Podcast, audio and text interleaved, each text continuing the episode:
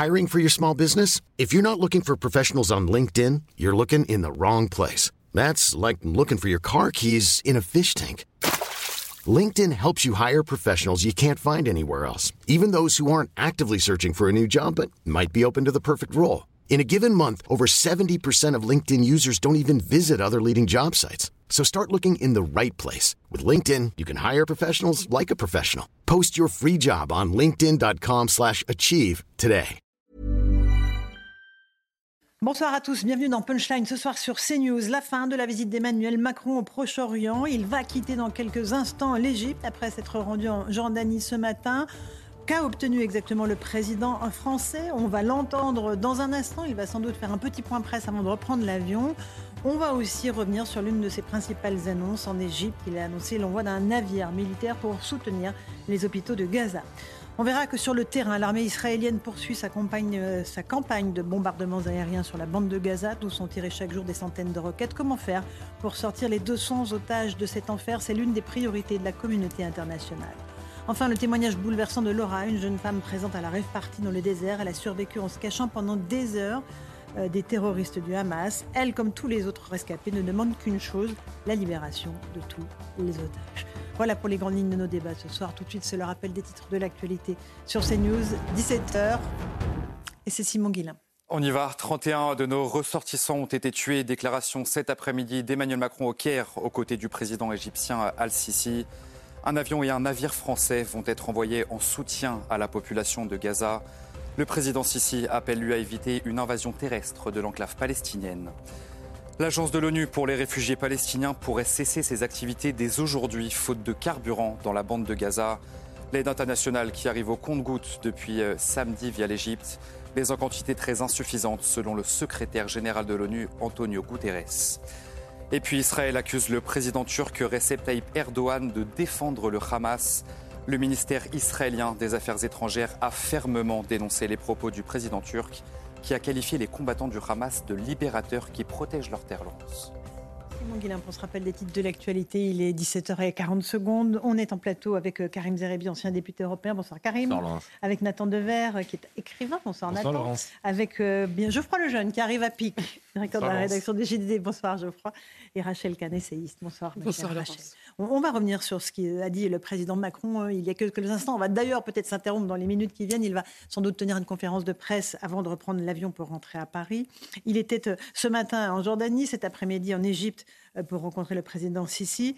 Euh, il, a parlé évidemment des otages. On va revenir après sur le volet militaire, un bateau militaire qui va être envoyé au large des côtes de Gaza pour venir en aide aux hôpitaux qui sont débordés dans cette enclave palestinienne. D'abord, le sort des otages, priorité numéro un du président français. Écoutez-le. Aujourd'hui, cette situation porte en elle plusieurs risques d'escalade dont nous avons parlé et la nécessité d'avoir une action urgente. La première, et je tiens ici à vous remercier tout particulièrement, Président, et saluer aussi à vos côtés les efforts faits par le Qatar, c'est de libérer nos otages. Plus de 200 otages sont euh, aujourd'hui détenus par le Hamas. Malheureusement, nous avons euh, neuf otages français ou binationaux, mais tous les otages doivent être euh, détenus dans les meilleurs délais et je vous remercie très sincèrement pour les efforts que vous effectuez depuis euh, le 7 octobre dernier en ce sens. Voilà, pour l'angle humanitaire, évidemment, parce que le président euh, a parlé des neuf otages français, mais il n'y a pas que euh, ces otages français. Il y a 200 personnes, euh, femmes, enfants, bébés, personnes âgées, qui sont aux mains des terroristes du Hamas. C'est important d'attendre de verre pour lui, de mettre l'accent à la fois sur la politique internationale, on va y revenir, mais d'abord sur la question vitale des, otages. Ah oui, oui, bien sûr, bah c'est vital, comme vous l'avez dit, euh, ces otages dont on espère, enfin, on n'arrive même pas à penser dans quelles conditions ils sont sans doute euh, retenus. Il y a une otage qui a été euh, libérée, qui a dit qu'elle avait à la fois traversé l'enfer et qu'on s'occupait bien d'elle, mais on sait que son mari est toujours euh, pris en, en- en otage. Euh, et en effet, cette question des otages, elle travaille profondément, il faut le voir, la société israélienne, qui est très divisée sur la question. Parce que le principe israélien euh, historique, ça a été de dire que face aux otages, euh, euh, tous les moyens sont bons. on se souvient que pour Gilad Shalit, libérer. 1000 otages avaient, enfin 1000 prisonniers avaient été libérés en échange de Gilad Shalit, et que d'ailleurs, parmi ces 1000 prisonniers, certains ont participé au massacre du 7 octobre. Donc il y a un, une, division, une hésitation, un balbutiement profond mm. au sein de la société israélienne, avec parfois des familles d'otages qui manifestent contre le gouvernement en l'accusant de ne pas en faire une priorité, raison pour laquelle l'action à l'international de Joe Biden pour les Américains, de Emmanuel Macron pour les, pour les Français, est absolument cruciale parce que ça permet d'orienter pour en faire une des priorités euh, absolues euh, des, jours, de ce qui va se passer dans les jours euh, à venir. la question des otages, euh, incontournable, évidemment, Rachel Kahn. Incontournable, prioritaire, et puis ce sont nos, concitoyens, donc, donc forcément ça passe en premier. Puis ça, ça renoue aussi avec la logique française et presque la jurisprudence française aussi du droit humanitaire qu'il a évoqué euh, puissamment, c'est-à-dire mmh. euh, les traités de Westphalie, mais aussi euh, Mario Bettati avec l'ingérence, le devoir d'ingérence humanitaire qui, qui, qui, a porté haut et fort à l'ONU ces histoires de corridors humanitaires. en les mettant au-dessus du principe de souveraineté pour pouvoir mmh. assister les populations. Il y a la question des otages, Karim Zerabi, mais il y a aussi la question des habitants de Gaza, et le président Macron a insisté là-dessus. Il envoie un navire militaire sur zone pour venir euh, en aide, soutenir les hôpitaux de Gaza. C'est un bâtiment euh, euh, militaire qui est un porte-hélicoptère amphibie. C'est une, une action importante là. Oui, c'est une action importante. En fait, je, trouve que le président, il a une posture quand même assez particulière lors de, ce déplacement. Mm. Il, me donne le sentiment de dire à ses interlocuteurs successifs ce qu'ils ont envie d'entendre. Euh, je ne le trouve pas euh, très clair sur une ligne. Vous l'avez entendu avec Netanyahou sur un registre, euh, avec le la journaliste sur un autre, et enfin un troisième registre avec le président Je dois vous avouer que je suis assez troublé de voir un président qui ne mhm. semble pas de, que porter la, même vision en fonction de son interlocuteur. Qu'est-ce qui est incohérent? J'ai entendu ce qu'il disait à Netanyahou, on est aux côtés d'Israël, mais évidemment la solution à deux États.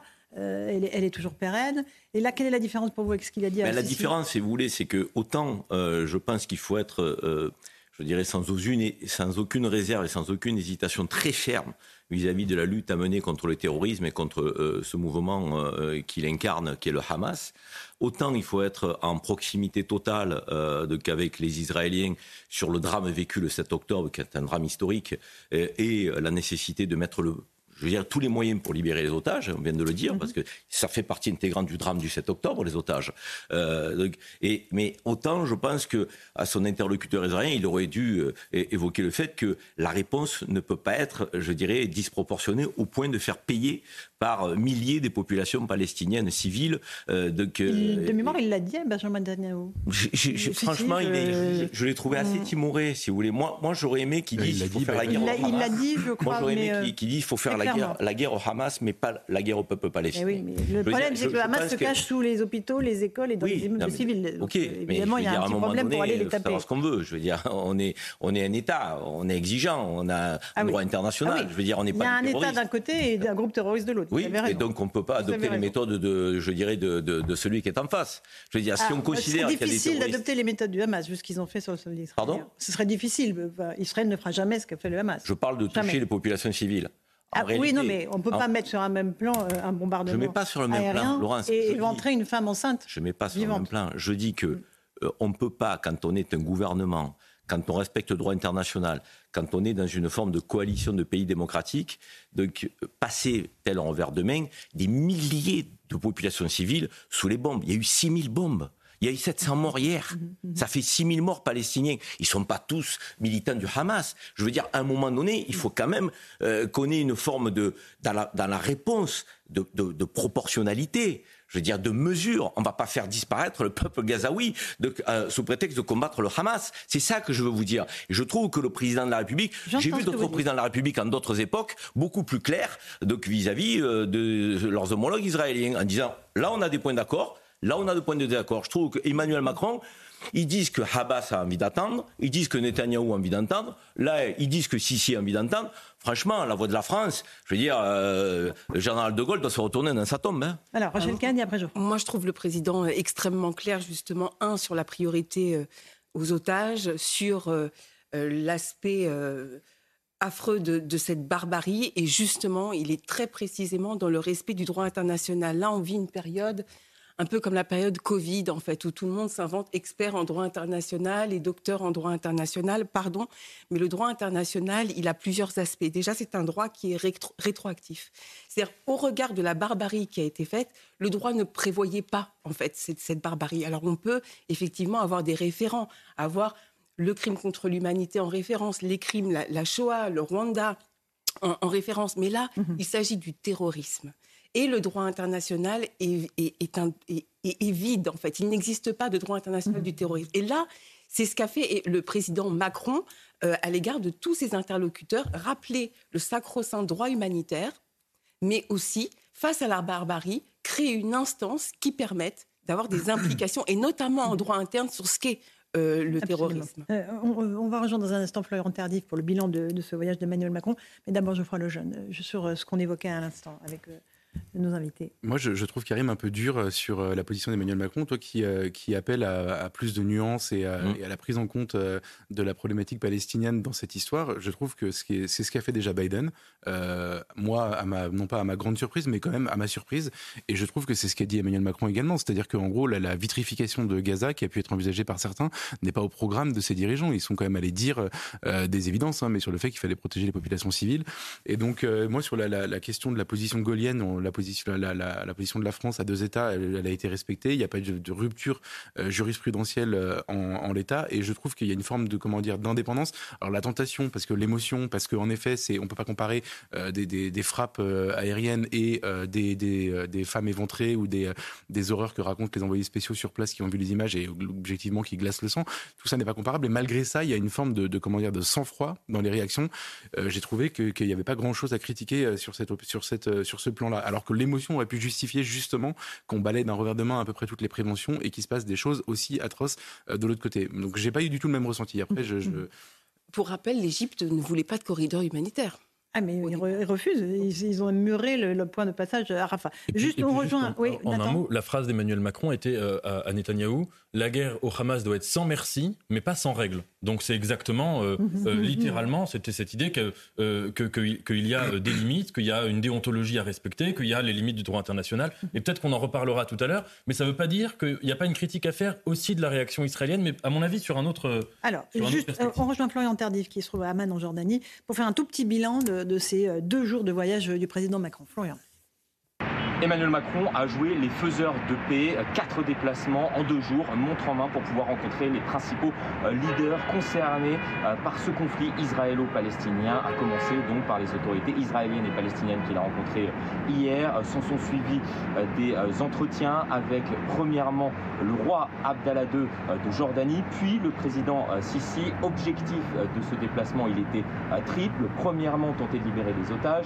Deuxièmement, tenter d'instaurer une trêve humanitaire et troisièmement tenter euh, de créer une coalition internationale à l'image de ce qui a été euh, créé en 2014 pour lutter efficacement euh, contre Daesh. Un déplacement, vous l'avez compris, en demi-teinte puisque si les signaux envoyés par ces différents partenaires qu'a rencontré le chef de l'État ont été positifs, à l'issue de ces différentes visites, aucun des objectifs que le chef de l'État s'était fixé n'a été pleinement atteint. Merci beaucoup Florian Tardif euh, sur place à Amman. On va écouter le président Macron à propos de euh, l'envoi d'un navire militaire hein, qui va partir d'ici 48 heures euh, de Toulon, un bâtiment militaire, pour soutenir les hôpitaux de Gaza. écoutez Emmanuel Macron. Un avion français se posera dès demain sur votre sol pour livrer du matériel médical. D'autres suivront. Et donc nous serons pleinement impliqués, en particulier sur l'accès aux médicaments et aux soins. Je veux aussi dire ici, le président faisait référence que suite aux discussions que j'ai pu avoir hier avec euh, l'ensemble des interlocuteurs déjà évoqués, je voulais vous annoncer ici que j'ai pris la décision qu'un navire de notre marine nationale puisse appareiller prochainement pour soutenir les hôpitaux de Gaza. Il partira de Toulon dans les 48 prochaines heures. Voilà, c'est important, euh, je crois, le jeune, parce que là, on parle d'un navire militaire, 177 marins, euh, il y a 69 lits euh, dans cette navires hôpital, des blocs opératoires, des groupes électrogènes. Il y a une réponse complète là qui va être amenée en soutien à la population justement de Gaza. En même temps, vous allez me dire, ça n'a rien, à voir, mais vous vous souvenez du moment où on a débattu du terme co-belligérance euh, au moment de l'Ukraine euh, C'est une ligne à ne pas franchir aussi. Et, euh, et à l'époque de la, la, question ukrainienne, on a, on a, enfin, le gouvernement tenait à, à respecter cette digue-là. Et là, c'est un soutien, c'est un appui logistique, on peut dire humanitaire, etc. Mais on n'est pas, on, ne s'engage pas dans ce conflit et c'est bien normal. Donc moi, j'ai trouvé, je suis désolé, mais j'ai trouvé une chose intéressante aussi dans le déplacement avec, enfin dans le, la visite à Netanyahou, c'est qu'Emmanuel Macron a rappelé et Netanyahou lui a rappelé aussi qu'on était touché. Alors évidemment, il y a la question des otages français euh, sur place et Netanyahou lui répond que euh, ce que eux ont vécu, c'est l'équivalent de ce que euh, on vit en France quand des, des, des djihadistes. On, l'écoutera. On a l'extrait le, sonore de Netanyahou qui est très intéressant quand il dit que c'est Daesh dans nos banlieues. En réalité, il dit vous, n'imaginez pas ce qui se passe en Israël. Et on a un lien avec ce conflit et je pense que la raison pour laquelle aussi tout le monde a été touché, c'est qu'en fait, et moi je l'avais pas formulé comme ça, mais en réalité Netanyahou l'a fait, fait, à ma place. c'est peut-être aussi une des raisons pour lesquelles on se sent un peu impliqué émotionnellement dans ce qui s'est passé et que euh, et que parce que ça, fait 60, 60, ans que ça dure, hein, donc on aurait pu euh, s'impliquer avant. Et là, en l'occurrence, il y a eu vraiment quelque chose qui s'est passé. Mhm. Alors, Nathan Devers. À ce sujet, je pense que euh, c'est très important le point que vous soulevez. Pour ma part, je suis en désaccord complet avec le propos de Netanyahou sur le Hamas dans les banlieues, mais le regard israélien sur la réaction française, de la société française, il faut voir que ça a été. Il y a beaucoup de gens dans la gauche israélienne, hein, je sais pas, les plumes de Haaretz par exemple, qui euh, sont extrêmement critiques sur la politique israélienne depuis longtemps, mhm. sur ce qui se passe en Cisjordanie, sur la réforme de la justice, et qui pour autant ont été profondément blessés de voir ce qui se passait en France, dans une partie de la société française, quand euh, aux attaques du 7 octobre. Je m'explique. Quand il y a eu Charlie Hebdo, quand il y a eu le Bataclan, la réaction israélienne, a été une réaction de solidarité totale. On n'a mhm. pas vu euh, euh, euh, Israël commencer à dire mais attendez les attaques de Charlie Hebdo, il faut les remettre dans leur contexte. Benjamin Netanyahu était à Paris pour la manifestation du Alors que par exemple, il faut remarquer une chose, c'est que caricaturer des religions, c'est pas une pratique très israélienne. Hein. La société israélienne est une société où les gens sont très très religieux, à part à Tel Aviv, mais globalement de toutes les religions. Et globalement, c'est pas tellement dans les pratiques sociétales. Et on n'a pas entendu d'Israéliens dire mais attendez, on ne fait pas des dessins du prophète parce que sinon. Euh, et pareil pour le Bataclan, vous savez que les, mm. terroristes de Daesh, quand ils commettaient leurs actions, euh, ils disaient souvent qu'ils le faisaient parce que la France bombardait euh, en Syrie, en Irak, etc. Et jamais Israël n'a commencé à contextualiser. Et il y a eu une partie des intellectuels français, américains, enfin d'ailleurs occidentaux, pas que français, qui ont vis-à-vis d'Israël, commencer à vouloir dissoudre euh, l'analyse euh, de, enfin, pas l'analyse, l'émotion qu'on doit avoir face à, ce, à cet acte euh, de monstruosité absolue, en, en le dissolvant dans le contexte. Et ça, je pense que ça a choqué profondément. Ce qui ne veut pas dire qu'il ne faut pas réfléchir sur le contexte, ce qui ne faut pas dire qu'il ne faut pas réfléchir sur les erreurs d'Israël, bien sûr, mhm. mais en tout cas le faire au matin. Pour moi, la seule question, c'était le premier réflexe. Comment les gens ont réagi le 7 octobre. Ceux qui ont dit c'est une monstruosité point à la ligne. Après qu'ils fassent toutes les critiques sur Netanyahou et sur la politique israélienne, hmm. évidemment, c'est tout à fait normal, ça participe du débat. Mais il y a eu des gens, on les a vus, hmm. pour qui le premier réflexe n'a pas été euh, celui-là. Karim, un petit mot, après on partira sur le terrain. Je suis d'accord avec ça. Je suis d'accord avec le fait que certains se sont rendus coupables de ne pas, euh, je dirais, s'indigner comme euh, il le fallait le 7 octobre face à ce, mouvement terroriste qui était d'une barbarie euh, je dirais, sans nom. Euh, il fallait évidemment commencer par là. Euh, et, commencer par là, encore une fois, n'interdit pas de, de, dire que face à cette émotion qui dépasse la religion, les nationalités, les origines des uns et des autres, il faut aussi qu'on soit euh, qu'on ait une, proportion dans la riposte, parce que derrière, on, sait, on sentait le drame de, qui, est en train de se dérouler là, euh, à Gaza. Mmh. je pense qu'il n'y a pas, a pas d'antinomie. Euh, en revanche, certains se sont rendus coupables, effectivement, de ne pas euh, condamner le 7 octobre, de ne pas euh, mettre les mots qu'il fallait sur le 7 octobre, c'est clair. Mais moi, je les ai mis, mais je m'accorde le droit de critiquer la politique de Netanyahou, de critiquer la réponse disproportionnée d'Israël, de voir ces populations déplacées de Gaza euh, de, que, par centaines de milliers. Je trouve qu'on est dans une forme d'inhumanité également dans la réponse. Je vous ça parle dans un instant, Rachel. Mais d'abord, on a nos envoyés spéciaux qui nous attendent à H2 et c'est important de les prendre parce que la situation est toujours très instable sur le terrain. Antoine Estève et Fabrice Elsner, euh, bonsoir à tous les deux. Euh, que se passe-t-il autour de vous? Est-ce qu'il y a eu des tirs de roquettes? Est-ce que les bombardements aériens se sont poursuivis aujourd'hui?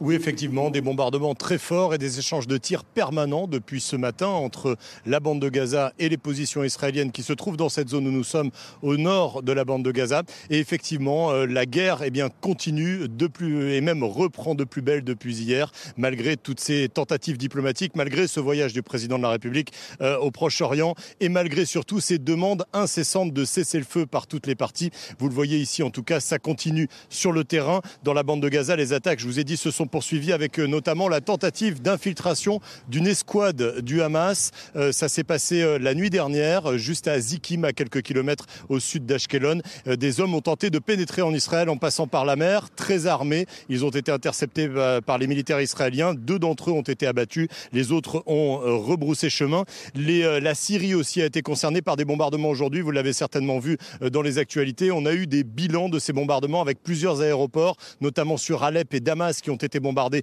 euh, par euh, Israël dans la journée. Et puis pour terminer, à Jénine, c'est en Cisjordanie, un très grand camp de, grand camp de réfugiés euh, palestiniens dans lequel les opérations spéciales de l'armée israélienne se sont déroulées depuis hier soir. Plusieurs interpellations, plusieurs échanges de tirs aussi à l'intérieur de ces immenses camps de réfugiés, ce qui prouve que les forces spéciales israéliennes continuent de traquer les terroristes du Hamas, les terroristes des attentats du 7 octobre qui se sont réfugiés en Cisjordanie. Merci beaucoup Antoine et Fabrice Elsner dans la région d'Ashdod. Très intéressant de savoir aussi que sur le terrain, des terroristes de masse continuent de tenter de pénétrer sur le territoire israélien malgré, euh, encore une fois, tout ce qui s'y est passé, Rachel Kahn. C'est-à-dire que l'invincibilité d'Israël est vraiment mise à mal. Oui, mise à mal, fragilisée. De Toute on sait bien que c'est une guerre existentielle. Hein. on le sait, on l'a répété. Et, c'est ça. Et, et justement, c'est intéressant d'avoir ces témoignages-là pour ne pas rester dans l'imaginaire euh, euh, un peu idéologique ou dogmatique. C'est-à-dire que là, on a un, véritable problème de, très concret avec une ingérence terroriste voilà, faut mhm. dire le, terme. Et donc, euh, Israël est bien obligé de se défendre pour défendre son, existence. Après, je, voulais juste revenir un tout petit peu sur...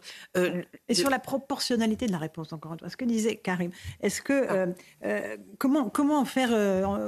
on, peut, ne peut pas demander à Israël de ne pas se défendre, évidemment, parce qu'il a été attaqué de façon absolument barbare. Il y a une possibilité de proportionnalité dans la réponse? Non, mais c'est un mot qui ne convient pas du tout. C'est-à-dire qu'il n'y a pas de question proportionnelle face à la barbarie. Le droit international, en, droit international, on peut, euh, en, période, par exemple, de guerre conventionnelle, lorsqu'il y a des crimes de guerre, il y a euh, des, instances, pour, mm. pour, dire, pour dire comment répondre aux crimes de guerre.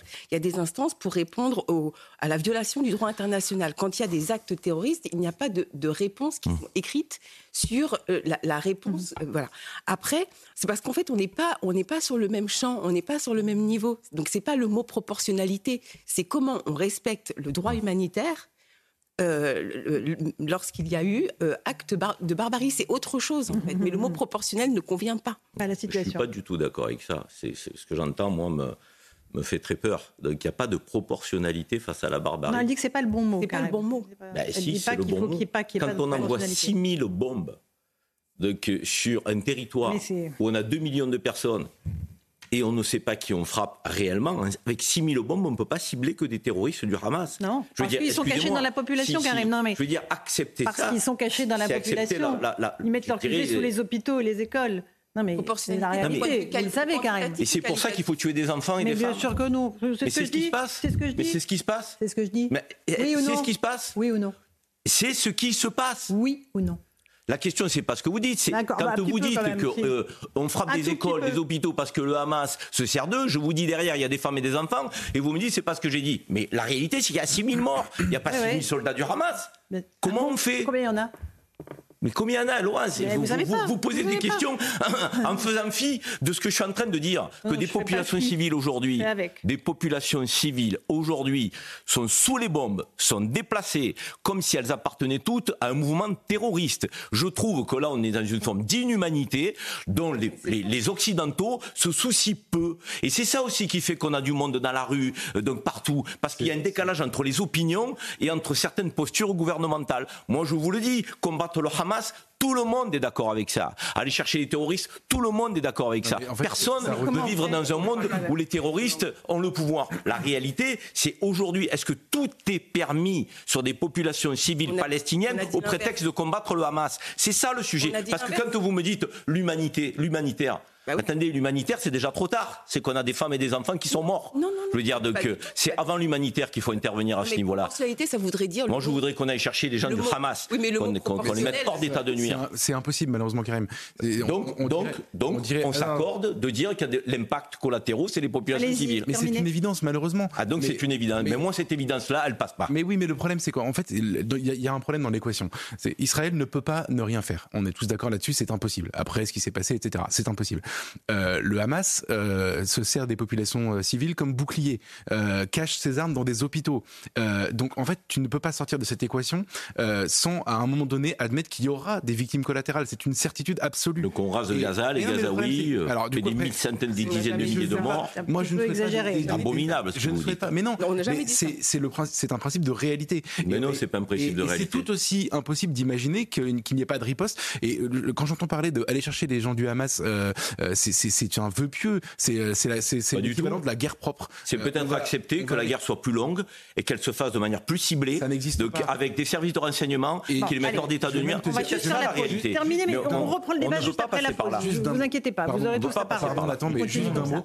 Même si euh, Israël éradiquait le Hamas, qui est l'objectif, même si euh, c'est un, c'est un, ils sont encerclés par 500 millions de musulmans, euh, dont euh, la plus, enfin une partie des opinions ne veut pas de l'existence d'Israël et le Hamas. Mais là, tu pars sur. Mais non, mais le problème c'est qu'il y, aura l'État islamique. Tu pars sur un délire là. Bah non, c'est. Je suis désolé. Allez, petite pause, on continue le débat exactement là où on l'a laissé dans un instant à 17h30. À tout de suite dans Punchline sur CNews.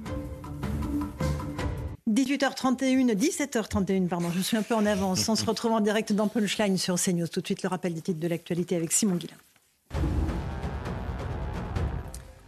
Une cérémonie en hommage aux victimes françaises tuées dans l'attaque du Hamas en Israël sera organisée en France. La date, le lieu et les modalités n'ont pas encore été déterminées. 31 ressortissants français ont été tués dans l'attaque du Hamas le 7 octobre. 9 sont toujours portés disparus. Après sept semaines d'audience, le verdict est attendu euh, d'une minute à l'autre au procès de Redouane Faïd. Il est jugé depuis début septembre pour son évasion spectaculaire de la prison de Réau. C'était en 2018. 22 ans de réclusion criminelle ont été requis. Et puis le chômage repart à la hausse au troisième trimestre. Le nombre de demandeurs d'emploi a augmenté de 0,6%, soit 17 400 chômeurs de plus selon les derniers chiffres publiés par le ministère du Travail. Au total, la France compte plus de 3 millions de personnes sans activité, Laurence.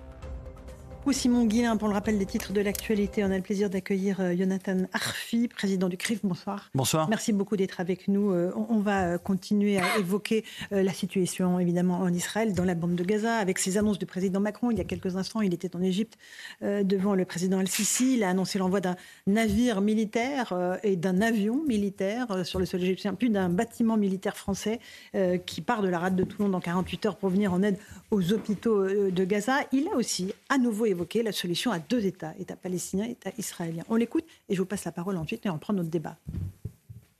Il nous faut agir de manière décisive aujourd'hui pour parvenir enfin à la solution de deux États, Israël et la Palestine, vivant côte à côte en paix et en sécurité.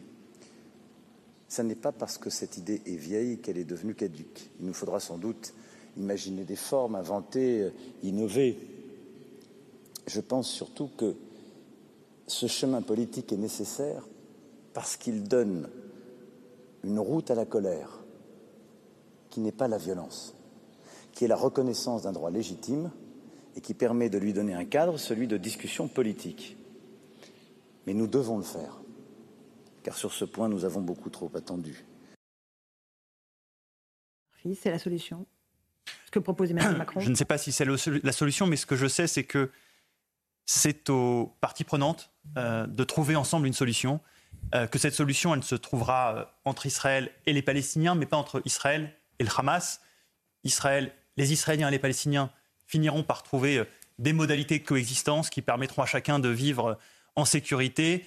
c'est, j'espère, le sens de l'histoire, mais elle est cette histoire démentie aujourd'hui par une actualité tragique. Mm-hmm. On le sait.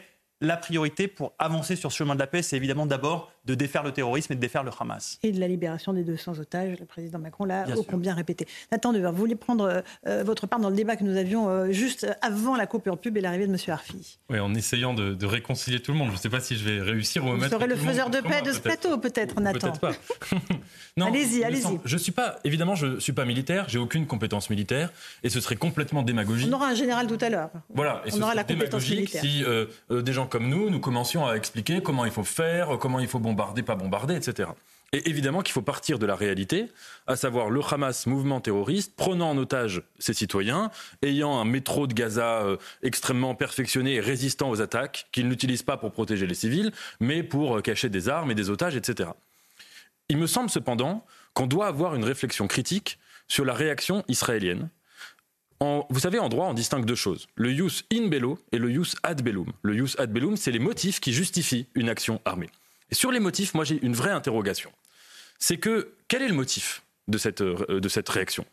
Il faut, quand on décide d'un acte de guerre, il faut avoir une vision de la paix qu'on veut après à supposer même l'un des motifs qui a été avancé par les officiels israéliens est l'éradication vous voulez dire, là, tout de Suite après les crimes du Hamas, il faut avoir une vision de la paix C'est ce que vous nous dites? Il faut une vision en tout cas du projet qu'on a derrière. Si on commence, si on commet une action mm, mm. guerrière sans savoir ce qu'on attend après comme évolution du territoire en question, eh bien l'action guerrière sera contre-productive et elle engendrera, comme vous l'avez dit, à supposer que le Hamas soit éradiqué, un autre mouvement terroriste qui soit encore plus violent. Mm. Il me semble que là, le projet global, le projet à long terme, ici, en tout cas, il n'est pas clarifié. Peut-être que les Israéliens en ont de Benjamin Netanyahu. De ce qui se passerait, euh, même pas de Benjamin mm. Netanyahu, parce mm. qu'il est plus ou moins déconnecté du pouvoir, mais en tout cas, du côté israélien, c'est euh, euh, que se passera-t-il à Gaza à supposer que le Hamas soit éradiqué demain première, question. et, deuxième, question, il faut quand même voir une chose. Ce qui s'est passé, est une révolution copernicienne de la politique israélienne. C'est-à-dire que la politique israélienne, ces dernières années, partait du principe que le Hamas était une organisation certes terroriste, mais avec laquelle il était possible non pas de banaliser les relations, mais en tout cas d'estimer qu'elle n'était pas extrêmement dangereuse et qu'on pouvait même parfois négocier des petites choses avec elle, etc. Mmh. Le fait que là, le Hamas se soit révélé sous son vrai visage, ça change pas seulement la relation d'Israël vis-à-vis du Hamas, ça change totalement le paradigme géopolitique global d'Israël vis-à-vis de tous les acteurs. Et donc ça doit engager une réflexion de fond sur quel est le projet à long terme, comment se redessine la région, comment se redessinent les relations avec tous les acteurs. Et il me semble que cette réflexion, en tout cas, elle n'est pas clarifiée, elle n'est pas explicitée. Monsieur Arfi, vous vouliez réagir, vous aurez la parole. Vous savez, quand euh, le 13 novembre 2015, euh, nous avons été frappés par le terrorisme de l'État islamique, nous avons considéré que la priorité, c'était l'éradication de l'État islamique. Et la réflexion qui traverse euh, la société israélienne et les gouvernants israéliens, elle est assez similaire. C'est la réaction d'une démocratie face à une attaque terroriste de grande ampleur. Euh, ce qu'il y aura après le Hamas, si le Hamas effectivement est, démantelé, euh, il y aura de toute façon quelque chose qui sera sans doute mieux que ce qu'il y a aujourd'hui. Et, dans tous les cas, il n'est pas possible aujourd'hui de mettre en place des modalités qui assureraient au Hamas sa survie. Ce serait accepter mm-hmm. l'état de fait du terrorisme. Notre, question, notre questionnement avant que vous n'arriviez était la proportionnalité de la réponse entre l'atrocité et la barbarie des actes qui ont été commis sur le sol israélien et les bombardements qui touchent actuellement Gaza. Est-ce qu'il y a une proportionnalité possible selon vous Qui fait des milliers de morts. Vous savez, euh, ce qui fait la différence entre les démocraties et, les régimes autoritaires, euh, les régimes terroristes et autres, c'est que les démocraties, elles vivent avec des questions. Et la société israélienne, elle se pose la question qui est de dire comment on fait la guerre moralement?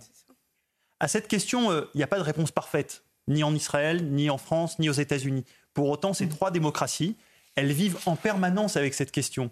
Pour être euh, euh, allé en Israël il y a encore deux jours, avoir vu les Israéliens, ils se posent évidemment cette question. Mhm. Ils y apportent leur réponse. On peut la juger correcte, pas correcte, mais ils vivent avec cette question-là et c'est ce qui fait la différence entre les démocraties et les régimes autoritaires. Ce qui m'importe, c'est que cette question reste vivante dans la société israélienne parce que c'est le témoin précisément euh, qu'ils sont attachés à ce que euh, la réponse soit la plus adaptée possible compte tenu des contraintes. Mhm. Alors, euh, Rachel peut-être ensuite. Oui, oui, parce que effectivement sur le use ad bello, use in bello, mais très juste.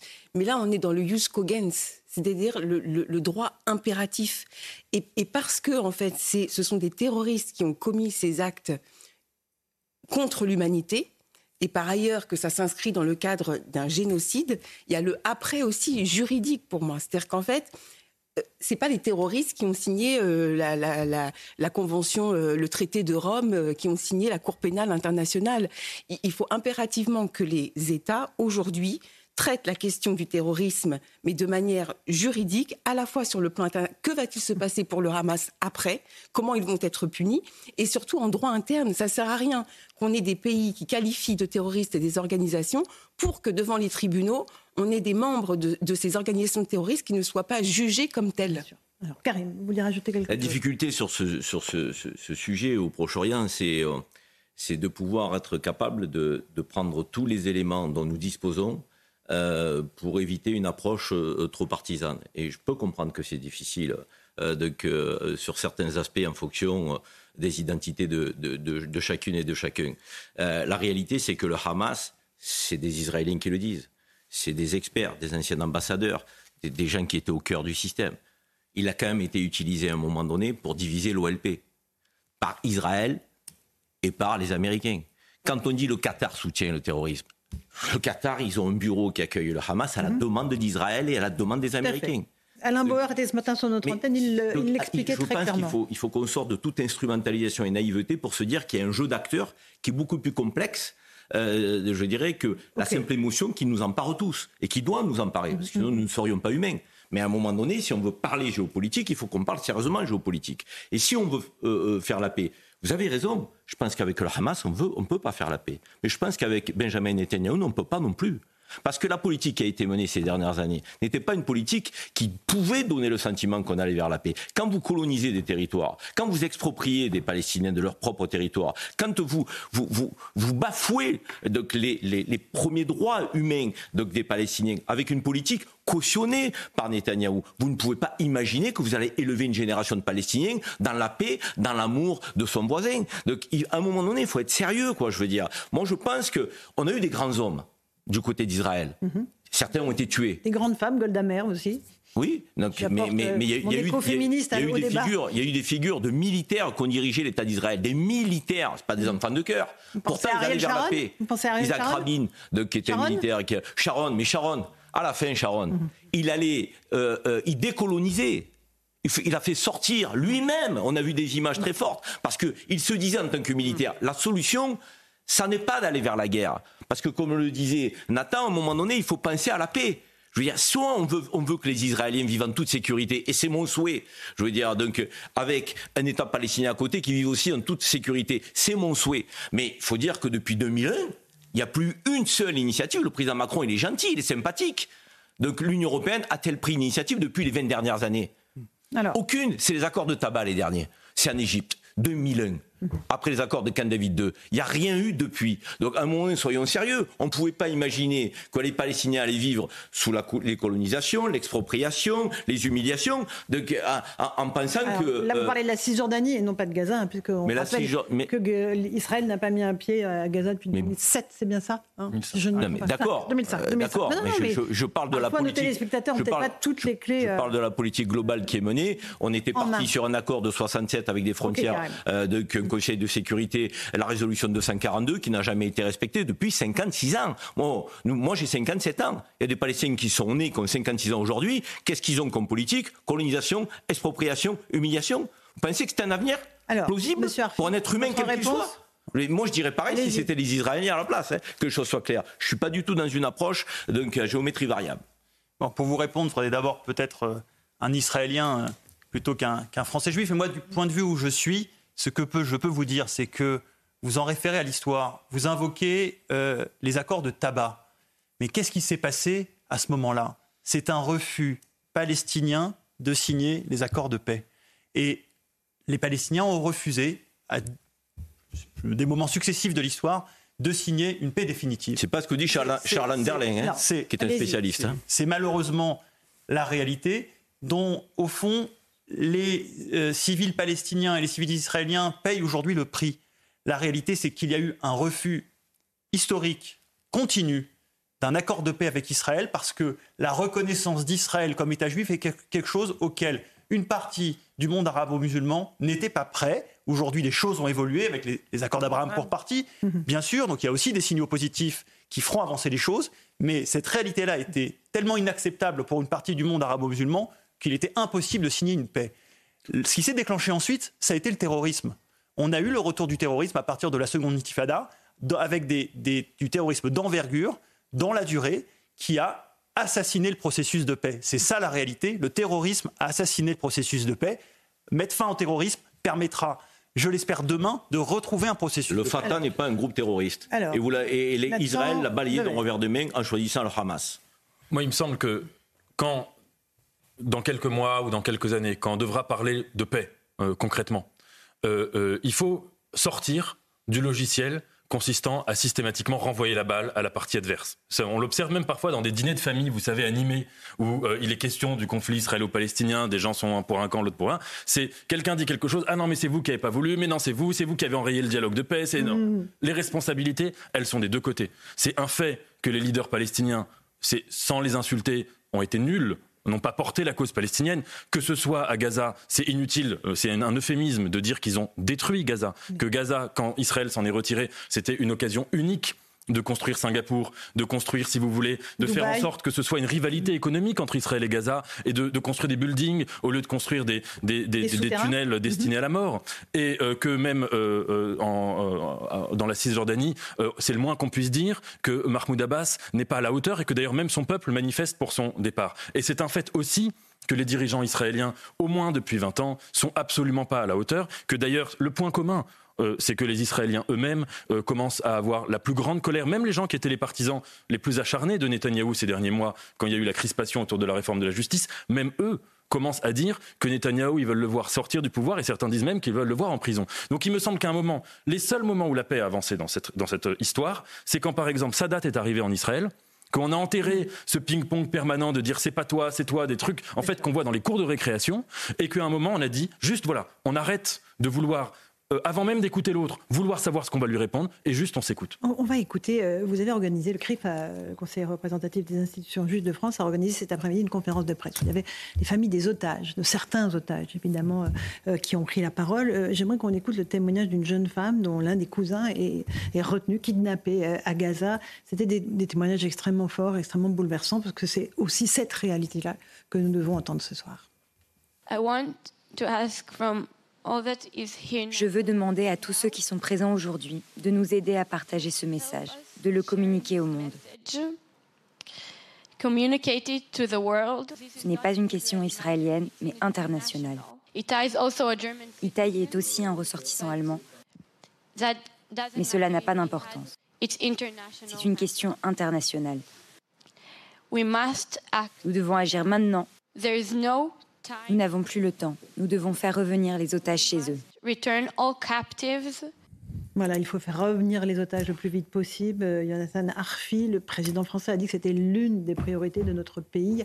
Il y a un espoir, il y a des signes. Quelques otages sont libérés au compte-gouttes, mais c'est extrêmement peu. On parle de 4-5 personnes par rapport à 200 personnes qui sont captives. Oui, le Hamas va jouer avec, avec les nerfs des Israéliens. C'est évidemment euh, l'usage qu'il va faire de, de ces otages. La France a un rôle à jouer parce que la France a des leviers diplomatiques importants avec le Qatar, euh, un peu avec la Turquie, beaucoup avec l'Égypte, qui sont des pays qui peuvent peser sur le Hamas. Et il faut donc qu'on en fasse une priorité diplomatique, comme on l'a toujours fait pour l'ensemble des otages français dans le monde. Je suis convaincu que la France est de ce point de vue-là un pays particulier parce que nous avons aussi l'expérience du terrorisme qui fait que nous sommes crédibles euh, aux yeux des Israéliens pour euh, apporter une contribution sur ce sujet-là. Et si on a tenu à donner la parole à des familles aujourd'hui, c'est parce qu'on voulait remettre des visages à la place des chiffres. On parle des 200 otages, au bout d'un moment, ça devient abstrait. On oublie que ce sont des destins individuels. Et remettre euh, bah, des visages, des noms sur, euh, sur ces personnes-là, ça permet peut-être de garder euh, dans nos cœurs et dans nos consciences le sujet en éveil. C'était l'objectif de cette rencontre. Geoffroy Lejeune, sur euh, ce qu'on a évoqué euh, tout à l'heure, à la fois le, sort des otages, l'initiative de la France, la question de, ces difficultés dans la réponse de l'armée israélienne, qui, je le rappelle, n'a pas lancé la phase terrestre. qui consisterait à entrer dans la bande de Gaza et qui pour l'instant s'en tient à une campagne de bombardement aérien extrêmement meurtrière, on l'a rappelé. Est-ce qu'il y a un juste milieu? Possible ou pas du tout? Moi, je ne fais pas de la politique, donc euh, si je faisais de la politique, je devrais vous expliquer ce que je pense bon pour euh, cette situation. En l'occurrence, euh, mon métier, c'est plutôt de regarder ce que je vois, et je pense qu'il n'y a pas de bonne solution. Euh, C'était un peu le sens de notre débat tout à l'heure. Je pense que malheureusement, c'est se payer de mots que d'imaginer qu'il y aura une solution éthique, morale. Je, suis assez d'accord avec ce que vous avez dit tout à, l'heure, d'ailleurs, sur le fait que ce qui est important, c'est que la question existe dans la société. En revanche, par contre, fondamentalement, la guerre, ça tue des gens. C'est terrible et, c'est malheureusement inévitable.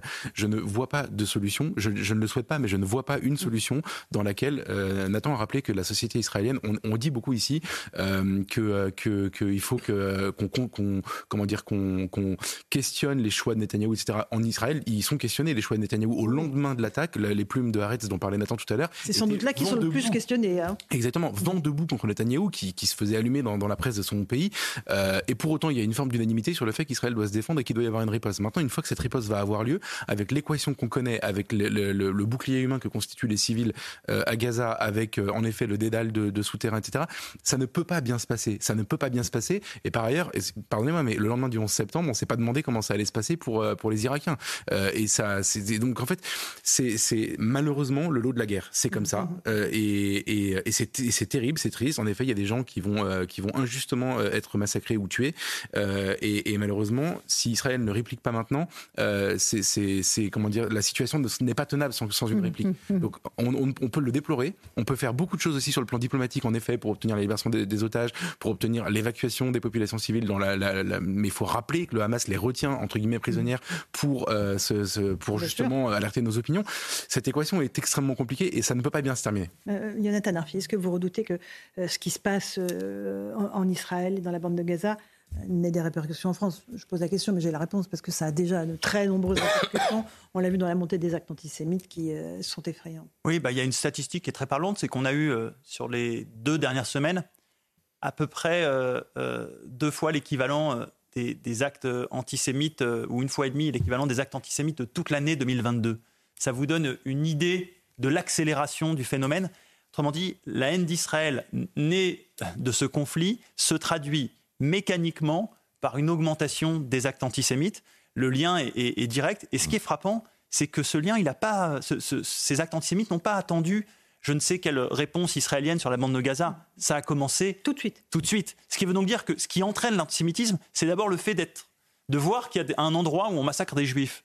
On massacre des juifs au Proche-Orient, eh bien ça libère de- des passages à l'acte antisémite un peu partout dans le monde. C'est ça la réalité aussi. Mhm. Euh, Quelqu'un veut prendre la parole là-dessus? Non, mais Euh, moi, simplement dire que l'antisémitisme est un poison euh, qu'il faut combattre, euh, je dirais, avec la plus grande des forces. C'est inacceptable que euh, nos compatriotes de confession juive puissent être pris pour cible, que des lieux de culte puissent être pris pour cible, que des juifs aient peur euh, dans la rue. Fait- Moi, je suis effrayé. Cette France-là, c'est pas notre France. Donc là, il faut qu'on soit tous côte à côte pour dire non, c'est pas acceptable. Et, et- et je le dis très clairement, d'autant que j'ai une sensibilité qui est palestinienne. Mais on, euh, avoir une sensibilité palestinienne, ça ne doit pas faire euh, de, que, euh, de vous un antisémite. Sinon, c'est que vous n'avez pas de sensibilité palestinienne. Vous êtes d'abord un antisémite. Et vous prétextez avoir une sensibilité palestinienne. Mais la véritable sensibilité palestinienne, c'est pas d'être contre le peuple juif, c'est pas d'être contre le- les Israéliens, c'est de critiquer un gouvernement, c'est de vouloir une paix, c'est de vouloir un État palestinien, mais en aucun cas porter atteinte à notre communauté juive. Les juifs de France sont mes frères, que les choses soient claires. Ça, c'est dans le monde rêvé des élites qui ont du discernement, Karim. Malheureusement, les populations. Et justement, on est là, on est Allez. écouté, donc il faut que nos discours soient clairs. On va faire une petite pause. On se retrouve dans un instant dans Punchline sur CNews et sur Europe 1. On entendra sans doute le président Macron prendre la parole depuis l'aéroport du Caire, où il euh, va sans doute reprendre l'avion pour rentrer en France. Et on continuera de débattre de ce qu'il a annoncé, notamment l'envoi d'avions et de bateaux militaires pour en venir en aide aux hôpitaux à Gaza. A tout de suite dans Punchline. Bonsoir à tous et bonsoir à toutes. Bienvenue dans Punchline ce soir sur CNews et sur Europe 1. Emmanuel Macron vient de boucler son voyage au Proche-Orient où il a rencontré à la fois les dirigeants israéliens, palestiniens, jordaniens et même égyptiens cet après-midi. On va l'entendre dans quelques instants. Il va prendre la parole depuis le Caire. À quoi aura servi son voyage? La voix de la France porte-t-elle encore? Honnêtement, ce n'est pas le sujet ce soir. Si ce déplacement présidentiel peut servir ne serait-ce qu'à faire libérer un seul otage, alors il sera réussi. On peut argumenter des heures sur la puissance perdue de notre pays, Mais la vraie urgence, c'est de faire sortir des geôles infâmes du Hamas les quelques 200 personnes, hommes, femmes, enfants, ont été kidnappés le 7 octobre en Israël. Tout le reste n'est que littérature. La France ne se bat pas seulement pour récupérer ses otages. Ils sont neufs, mais une médiation internationale qui permettrait de libérer tous des mains barbares du Hamas. Alors qu'un hommage national aux 31 victimes françaises qui ont péri lors des massacres du 7 octobre sera organisé dans les prochains jours, espérons que l'indécence et l'indignité qui règnent aujourd'hui dans la classe politique et dans les cortèges des manifestations pro-Hamas cesseront le temps d'une cérémonie. Notre espoir ne nous porte pas beaucoup plus loin. On va en débattre ce soir dans Punchline.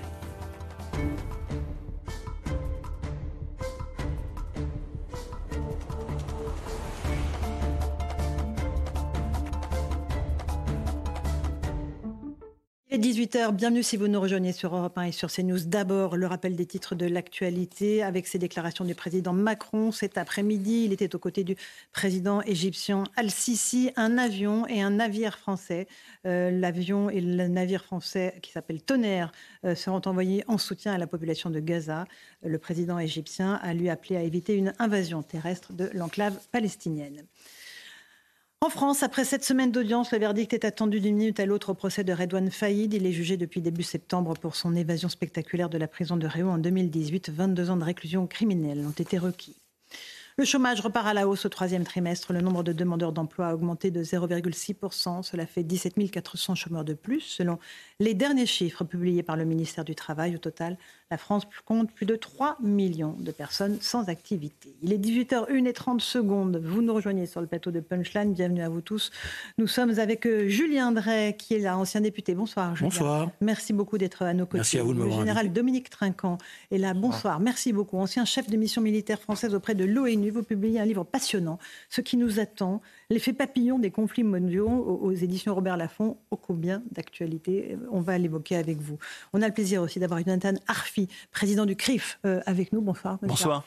Et euh, Rachel Kahn, essayiste. Bonsoir, Rachel. Bonsoir, Laurent. On va évidemment s'intéresser à, ce qu'a dit le président Macron. Euh, c'est l'actualité du jour. Il est au Caire. Il va décoller dans quelques instants. On va sans doute l'entendre prendre la parole après cette rencontre très importante avec le président égyptien. Plusieurs annonces dans ce que dit le, le président français. D'abord, la solution à deux États. Il estime que c'est une solution pérenne et qu'elle n'est pas caduque. Il reprend en cela les mots de Yasser Arafat, qui lui avait dit c'est que c'était en 1989 à Paris, et là il parlait euh, de la charte palestinienne qui prévoyait la destruction d'Israël. Il a aussi euh, appuyé sur le fait qu'il fallait tout faire pour libérer les otages. On, va l'évoquer longuement, 200 otages qui sont retenus par le Hamas.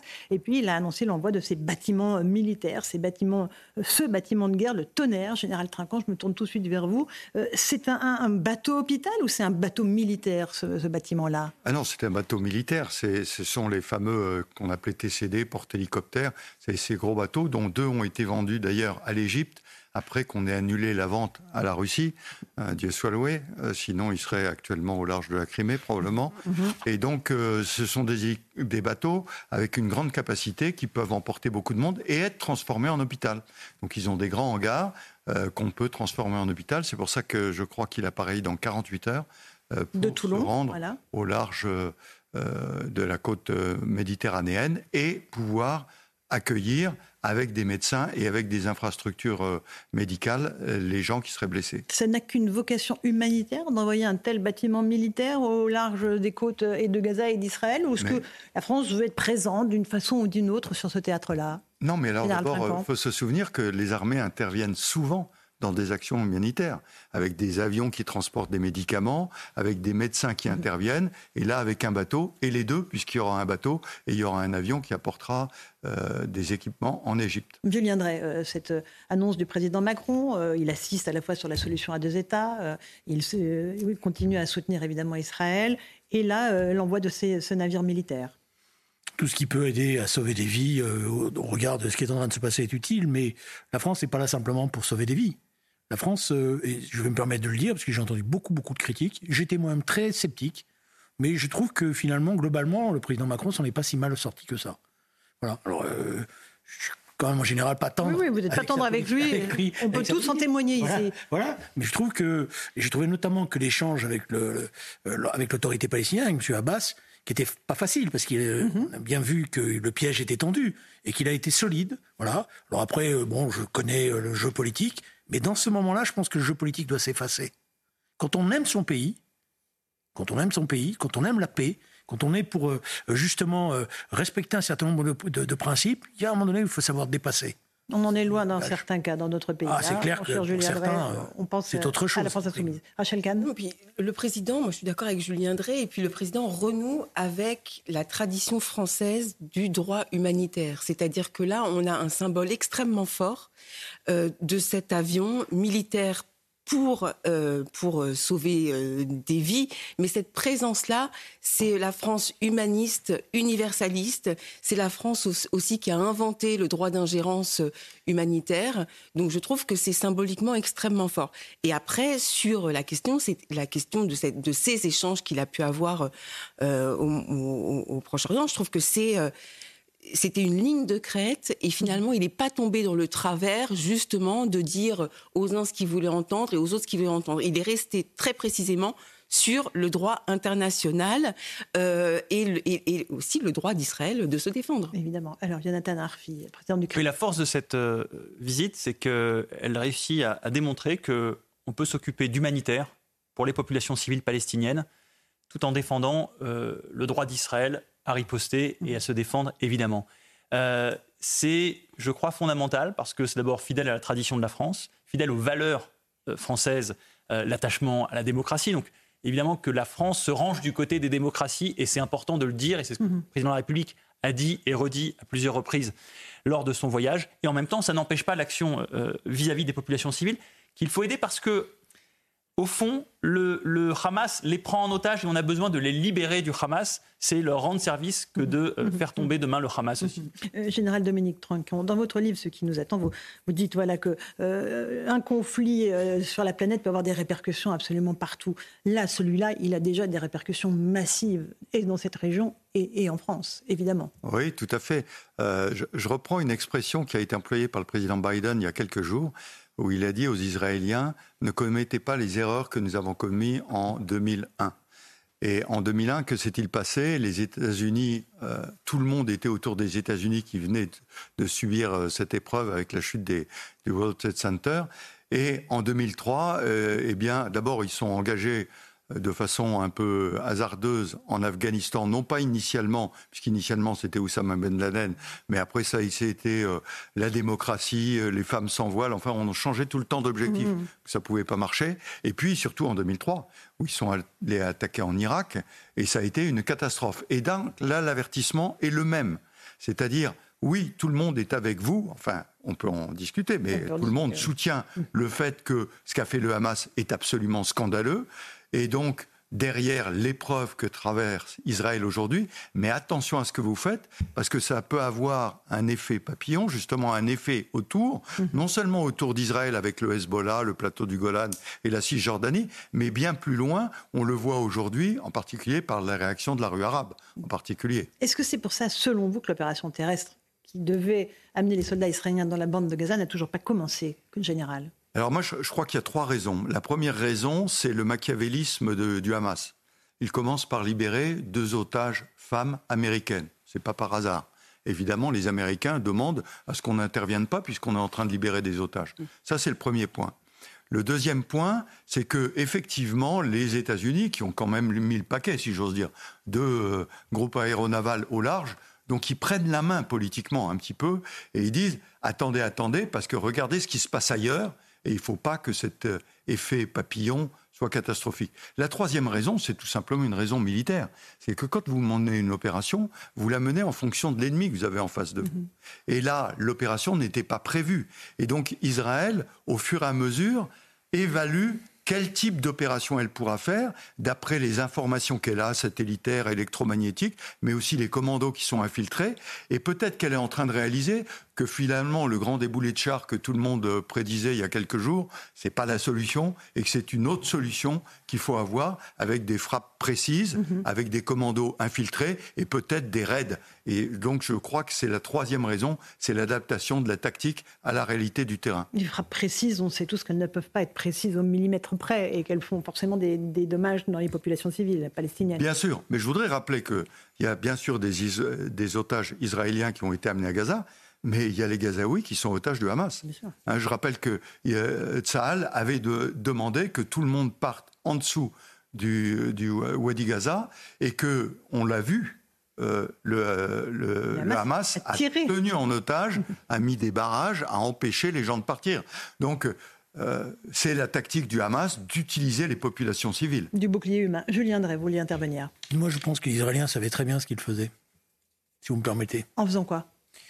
En, déployant les chars autour de, de Gaza, parce que c'était un signal, mais ils n'avaient pas du tout l'intention de rentrer.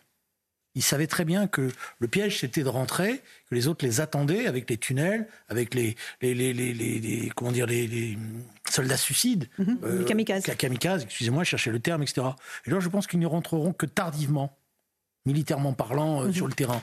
Là, ils sont en train de faire une opération qui est simple, il hein, faut être honnête. Ils ont dit à tout Gaza Nord, partez. Euh, d'ailleurs, une grande partie de la population est partie quand même. Hein. c'est quand même près de 700 000 Gazaouis qui ont quitté Gaza Nord, malgré le Hamas, malgré le Hamas. Euh, et ils sont en train de, excusez-moi, de, raser un certain nombre de bases, d'objectifs stratégiques, etc., de manière très précise. Et tous les soirs, on attend pour les forces spéciales israéliennes interviennent. Et tous les soirs, à partir des informations, ils ferment un certain nombre de tunnels et ils, éliminent un certain nombre de personnes qu'ils ont repérées, qu'ils ont ciblées, etc. C'est-à-dire, on n'est pas dans n'importe quoi. je sais qu'il euh, y a des, beaucoup de choses à, critiquer sur ce qui s'est passé avant le 7 octobre, mais l'armée israélienne, elle avait aussi réfléchi à ces questions-là depuis déjà un certain temps, et elle savait que la question de Gaza était un piège pour elle. Voilà. d'ailleurs pour ça qu'ils s'en sont retirés, etc. Mais je voudrais faire juste, si vous me permettez, une remarque. Les tunnels que vous voyez, c'est extraordinaire ce qu'ils ont construit. Ils circulent en moto dans les tunnels. Mhm. C'est-à-dire, c'est des dizaines. On appelle ça le métro, hein, d'ailleurs, de Gaza. Mais vous avez des images, vous les voyez circuler en moto. C'est des, tunnels extrêmement construits. Ça veut dire que c'est des millions de dollars qui ont été mis là-dedans. Qui ont été mis là. Plutôt dans l'aide humanitaire. C'est-à-dire, quand on nous donne euh, tout cet argent-là, s'il avait mis, il avait été mis pour développer Gaza, c'est-à-dire pour construire des écoles, construire des hôpitaux. Peut-être, on me dit, c'est un camp, c'est un camp de rétention, etc. Mais s'ils en avaient fait, vous savez, Gaza, c'est une ville qui aurait pu se développer énormément. Il y avait un accès à la mer formidable. Quand il y a eu les accords d'Oslo, tout le monde disait Gaza va devenir la capitale de la Méditerranée, vu le, la situation dans laquelle elle était. Mais tout l'argent international, et Dieu, c'est certainement une des régions du monde qui a reçu le plus d'aide internationale. Tout cet argent-là a été capté, volé par ceux qui prennent en otage leur peuple et qui n'ont rien fait pour les développer. Et regardez bien les tunnels, vous allez voir le travail extraordinaire qui a été fait, mm-hmm. mais tout ça au dépens du peuple. Jonathan mm-hmm. Arfi, vous partagez ce point de vue de Julien Drey Oui, je partage ce point de vue, mais euh, j'ai retenu surtout du témoignage d'une des otages qui a été libérée, d'une des otages israéliennes qui a été libérée euh, avant-hier soir, qu'elle racontait qu'ils ont été tout de suite conduits dans ces fameux tunnels, qu'ils ont marché dans le noir des kilomètres et des kilomètres dans ces tunnels avant de, se retrouver euh, dans une grande salle, mm-hmm. a-t-elle raconté. Euh, autrement dit, euh, euh, évidemment que ces tunnels, c'est un des atouts malheureusement du, Hamas aujourd'hui et qu'il compte dessus pour dérouter, entre guillemets, la stratégie israélienne. quant, à, quant à Gaza, il faut se souvenir qu'au moment des, accords d'Oslo, ça commence par Gaza et Jéricho. Mm. Autrement dit, Gaza était, se voulait être le, prototype de ce que devait être la paix. Mm-hmm. Et là où se construirait la société palestinienne nouvelle, euh, sur la base d'accords de paix avec Israël. C'est euh, tragique de voir que c'est précisément par là que vient 30 euh, ans plus tard le pire. Mais Général Trinquant, est-ce que finalement les renseignements, et notamment les renseignements israéliens, n'ont pas sous-estimé la capacité de frappe du Hamas? Les tunnels, on les connaissait, mais la capacité d'armement, des, centaines de roquettes sont encore tirées depuis Gaza sur Israël aujourd'hui. les milliers de terroristes qui ont envahi le pays, il y a eu une sous-estimation ou pas?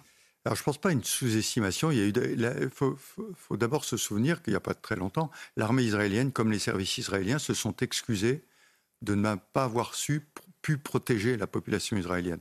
Moi, euh, j'accuse volontiers le gouvernement de M. Netanyahou, qui aujourd'hui parle de venger. Un État n'est pas là pour venger, il est là pour protéger. Et là, il a raté. Et il a raté pourquoi? Parce que sa politique s'orientait vers la Cisjordanie.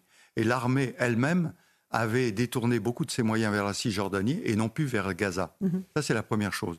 La deuxième chose, comme vous l'avez souligné, c'est l'utilisation des moyens qui ont été donnés au Hamas euh, par le biais, enfin donnés à Gaza et détournés et utilisés, et une euh, opération préparée méticuleusement par le Hamas et qui est euh, enfin l'opération qui s'est déroulée donc le 7 octobre est quelque chose d'incroyable. C'est d'envergure, c'est une opération d'envergure, on est d'accord.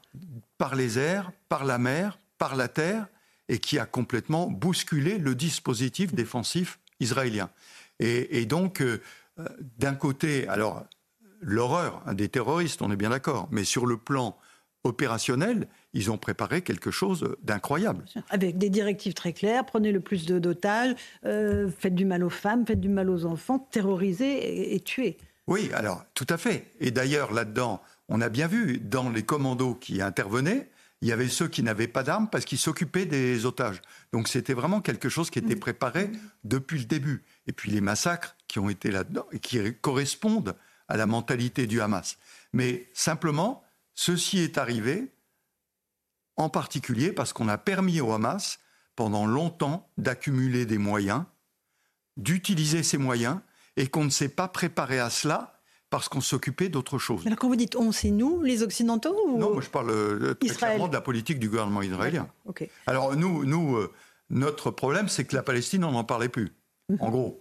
Et puis que euh, les accords d'Abraham amplifiaient ce mouvement. C'est-à-dire qu'on ne s'occupe pas de la Palestine. Parce que c'est réglé. Parce que c'est réglé. Mhm. Or, on avait oublié que ça n'était pas réglé et qu'il y avait un mouvement terroriste qui, lui, n'attendait qu'une mhm. chose, c'est faire le plus de mal possible à Israël. Alors, je crois qu'on va aller au Caire, où le président Macron va sans doute démarrer d'ici quelques instants sa prise de parole, après son interview avec le président Sisi. En Israël, avec, euh, entre autres, une idée qui a euh, un peu bouleversé le monde diplomatique, et notamment dans, la région. C'est l'idée selon laquelle la coalition, qui euh, comprend près de 80 pays, et qui se bat pour éradiquer et finir d'éradiquer Daesh au Levant, en Irak et en Syrie, pourrait s'étendre à la lutte contre euh, le Hamas. Et puis, d'Israël, vous êtes allé en Cisjordanie, et de la Cisjordanie en Jordanie, et là, vous quittez le Caire en Égypte avec, on a senti peut-être un glissement sémantique vers une coalition pour la paix et la sécurité, voire une idée de coopération désormais. On comprend qu'il y a eu un, retour d'expérience, et c'est d'ailleurs le sel de ces, voyages. Est-ce que vous pouvez expliquer d'une façon pédagogique, pardon, pour les Français, en quoi consiste cette idée avec une question subsidiaire, parce que ça en inquiète quelques-uns, des soldats français vont-ils poser le pied dans la bande de Gaza? Alors, merci de cette question qui va me permettre de redonner la, la cohérence d'ensemble. Le 7 octobre dernier, Israël a été attaqué par un groupe terroriste, le Hamas avec euh, un bilan humain et des atrocités euh, inédites. Et je le dis aussi parce que nous avons été touchés, puisque nous avons perdu 31 de nos compatriotes. Des otages ont été pris, euh, plus de 200, et là aussi nous sommes touchés, 9 compatriotes. Et donc très clairement, nous avons reconnu d'ailleurs tout de suite le droit d'Israël à se défendre. Et ce que je suis venu dire, c'est vous n'êtes pas seul. La lutte contre le terrorisme n'est pas l'affaire d'un seul pays. Il implique des coopérations internationales. D'ailleurs, nous en avons mené et nous continuons d'en mener dans la région. Je rappelle qu'il y a quelques semaines encore, plusieurs de nos soldats sont tombés sur le sol irakien dans le cadre de cette coalition. Ça, c'est le premier point. Et en même temps, dès le début, la France a dit le droit d'Israël de se défendre doit se faire dans un cadre, celui du droit international, le respect des règles de la guerre et du droit international humanitaire. C'est aussi ce qu'apporte une telle coalition, c'est-à-dire de mieux cibler les terroristes auxquels on s'attaque, d'échanger l'information avec les partenaires, d'être plus précis et d'épargner les civils.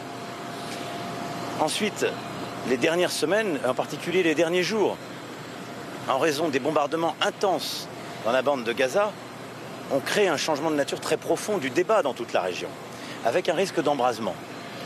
Et là, ce que nous disons, c'est que très clairement, nous avons une responsabilité collective pour prendre en compte la situation humanitaire de ces populations y apporter une réponse, c'est notre devoir, et également apporter une réponse politique, parce que ce qu'il y a derrière un arrière-plan, c'est évidemment la question du droit des Palestiniens à disposer d'un État. C'est pourquoi, pour moi, la réponse d'ensemble, qui permet à la fois de répondre aux faits générateurs, l'attaque terroriste du Hamas, qui permet d'éviter l'escalade dans la région, qui permet de mieux protéger les populations, c'est cette initiative la paix et la sécurité que nous avons proposée, qui repose sur trois axes qui sont à mener en parallèle. Le premier, c'est la lutte contre le terrorisme. Et en effet, en s'appuyant sur la coalition qui existe déjà contre Daesh.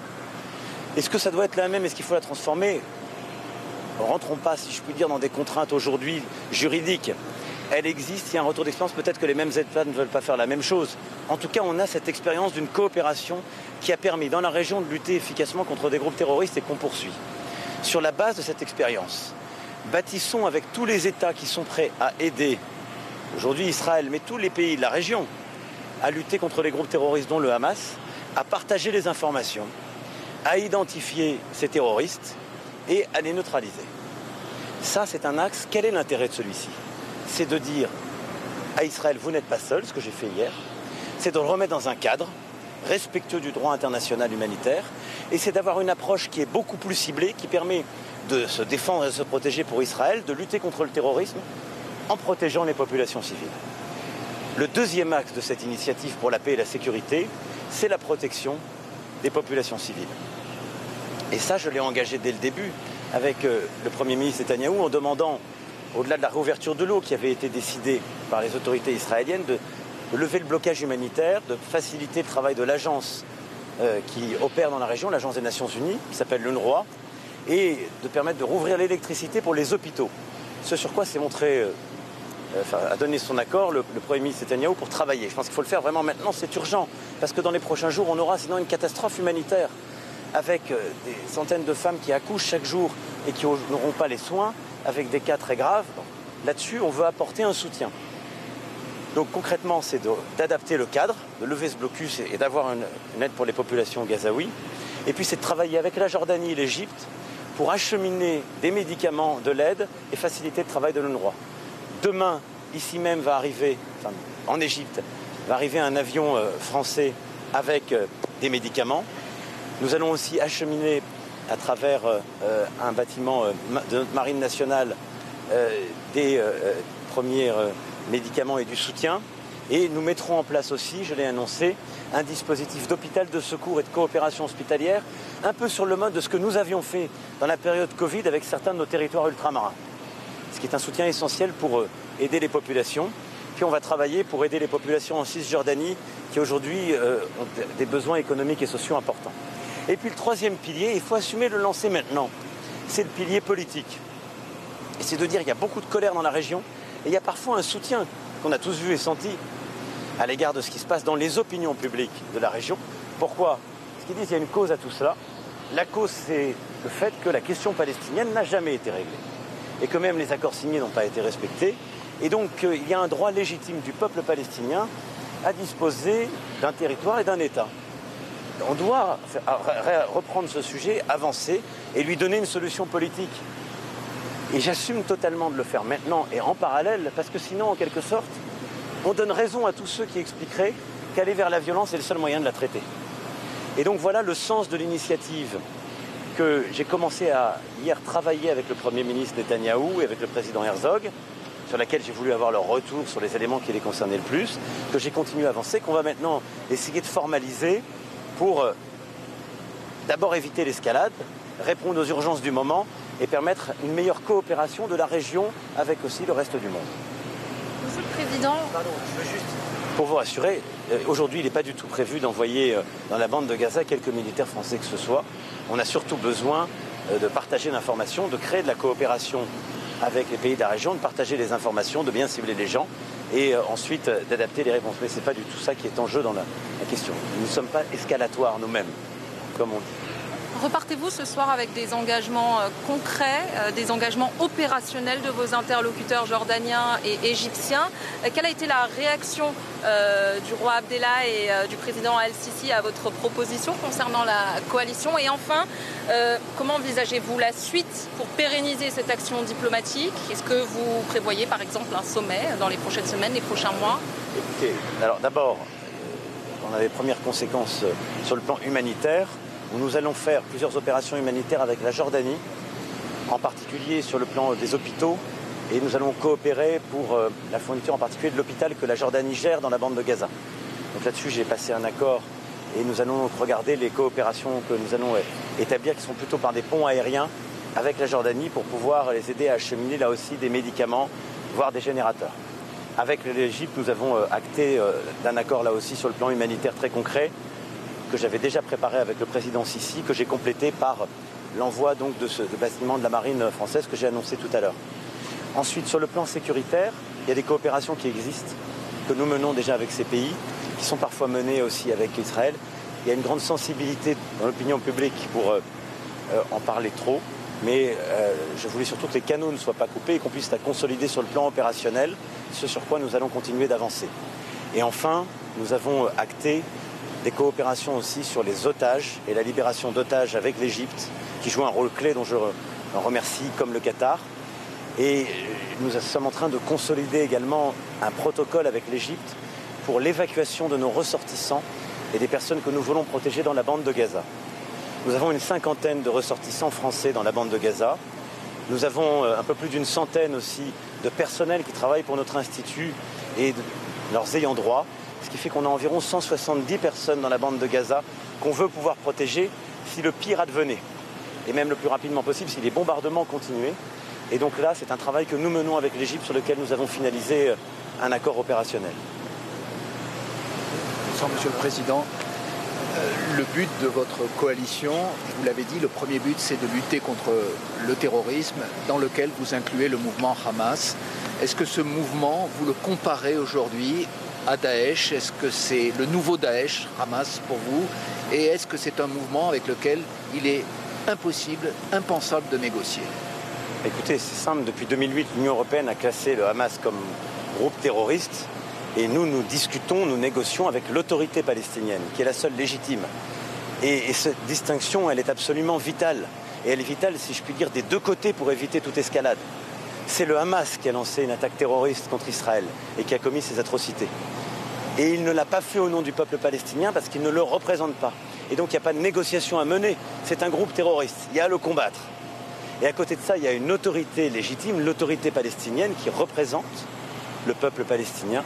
C'est avec elle qu'il faut conduire les négociations, qu'il faut procéder aux avancées. C'est avec elle en particulier que sur la question justement politique, il faut mener euh, les, avancées.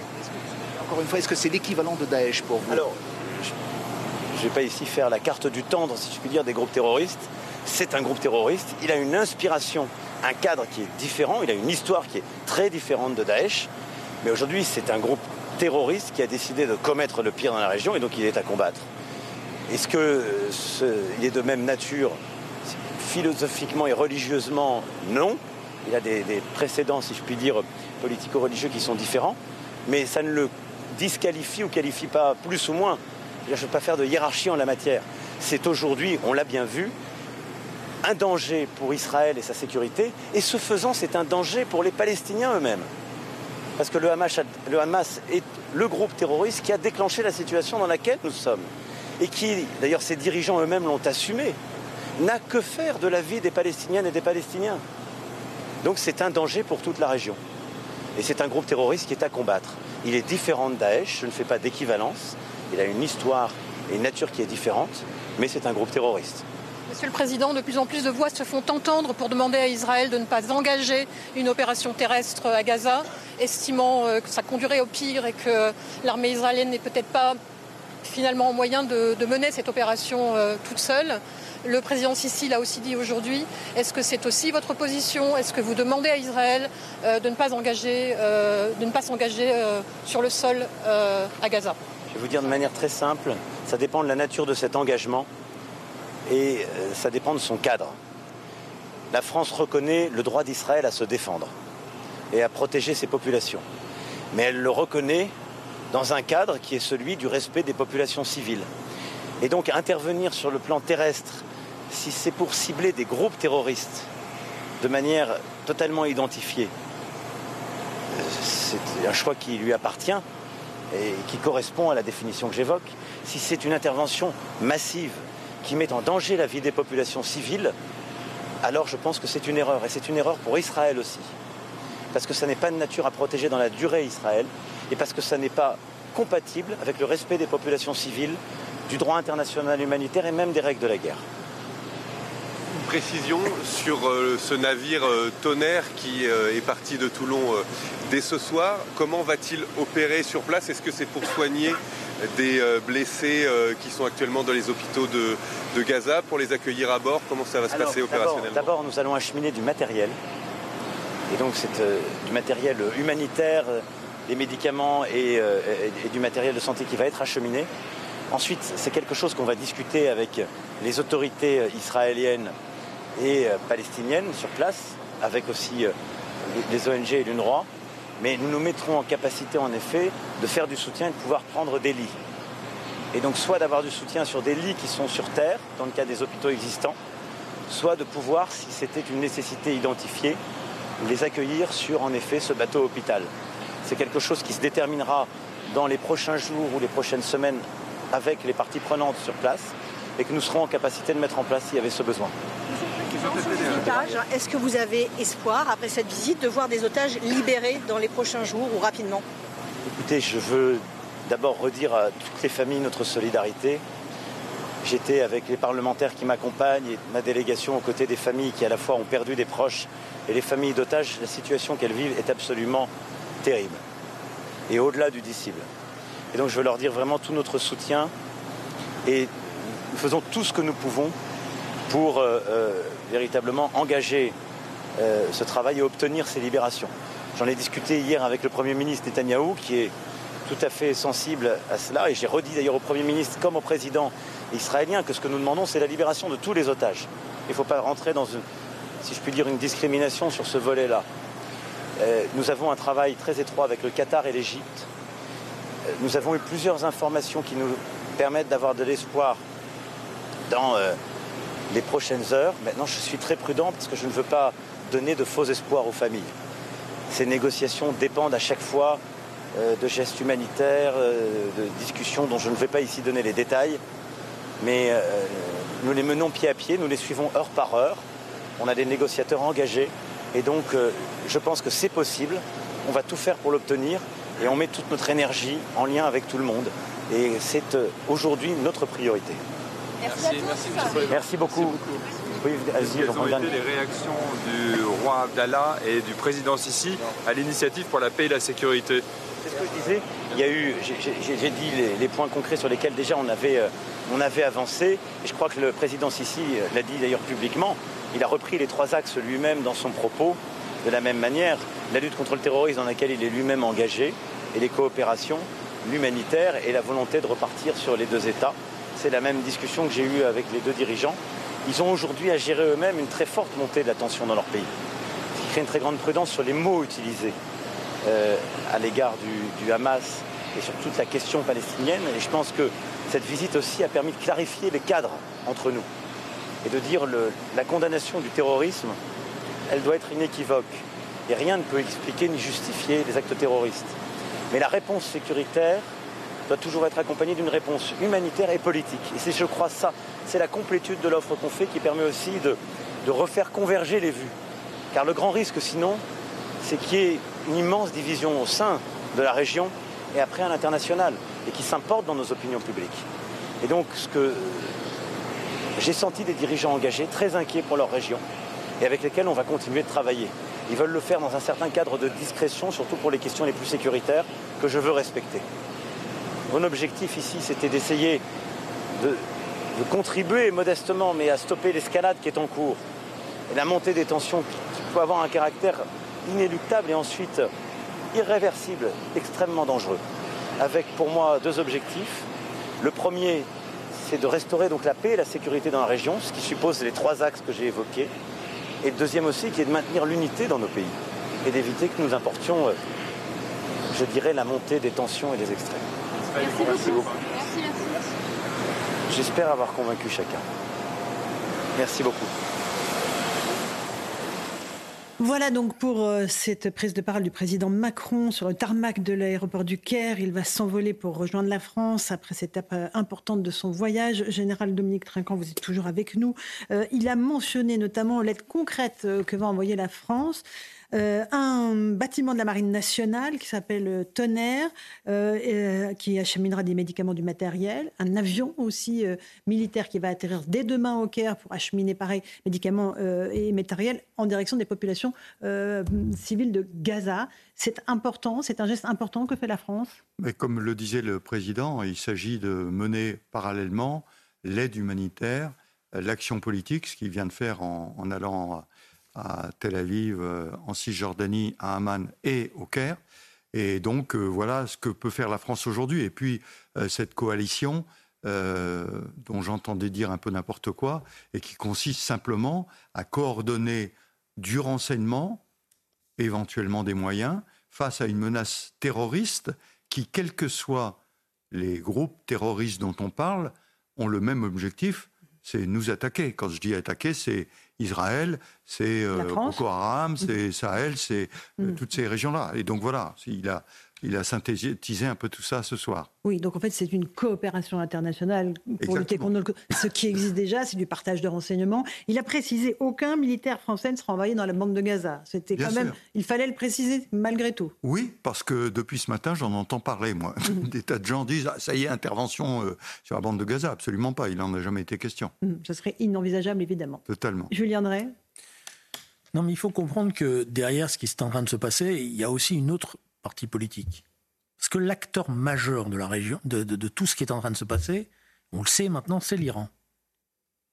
Et euh, la coalition, c'est aussi une manière d'essayer d'isoler l'Iran. Parce qu'il y a Gaza, mais il y a surtout ce qui est en train de se passer avec le Hezbollah, et il y a le nucléaire iranien derrière, et la menace nucléaire iranienne. Voilà. Donc, euh, je pense que la volonté, c'est aussi d'isoler un peu plus. Ils sont en train de se tester et de voir, parce que je crois que l'ensemble des acteurs de la région n'arrivent pas encore à mettre une réponse définitive sur ce que veut véritablement l'Iran. Et je pense d'ailleurs que les Iraniens eux-mêmes sont divisés. Il y a une aile dure qui veut aller jusqu'au bout, et une autre qui dit attention, on est en train de prendre des risques euh, majeurs, y compris parce que la situation interne en Iran est très instable. Mais il faut comprendre qu'il euh, faut arriver à isoler le régime des ayatollahs, qui a réussi une opération, parce qu'il a cassé la logique des accords mhm. qui étaient en cours. Il a l'Arabie saoudite euh, recule, euh, euh, le président turc va Donc ils ont marqué un point. Il faut à nouveau arriver à les, isoler. Hum, Rachel Kahn, le président Macron deux jambes, hein, la jambe humanitaire et puis la jambe fermeté vis-à-vis du terrorisme. Oui, et puis la tête qui parle à tous les interlocuteurs, à la fois euh, dans ces territoires-là et aussi euh, en Europe et en France. C'est-à-dire que avec cette coalition, je suis entièrement d'accord avec ce que disait euh, Julien Drey par rapport à l'Iran, mais le fait de réactiver la seule chose qui est consacrée en droit international sur le terrorisme, c'est-à-dire la coopération entre les États, ça réactive à mon sens cette coopération.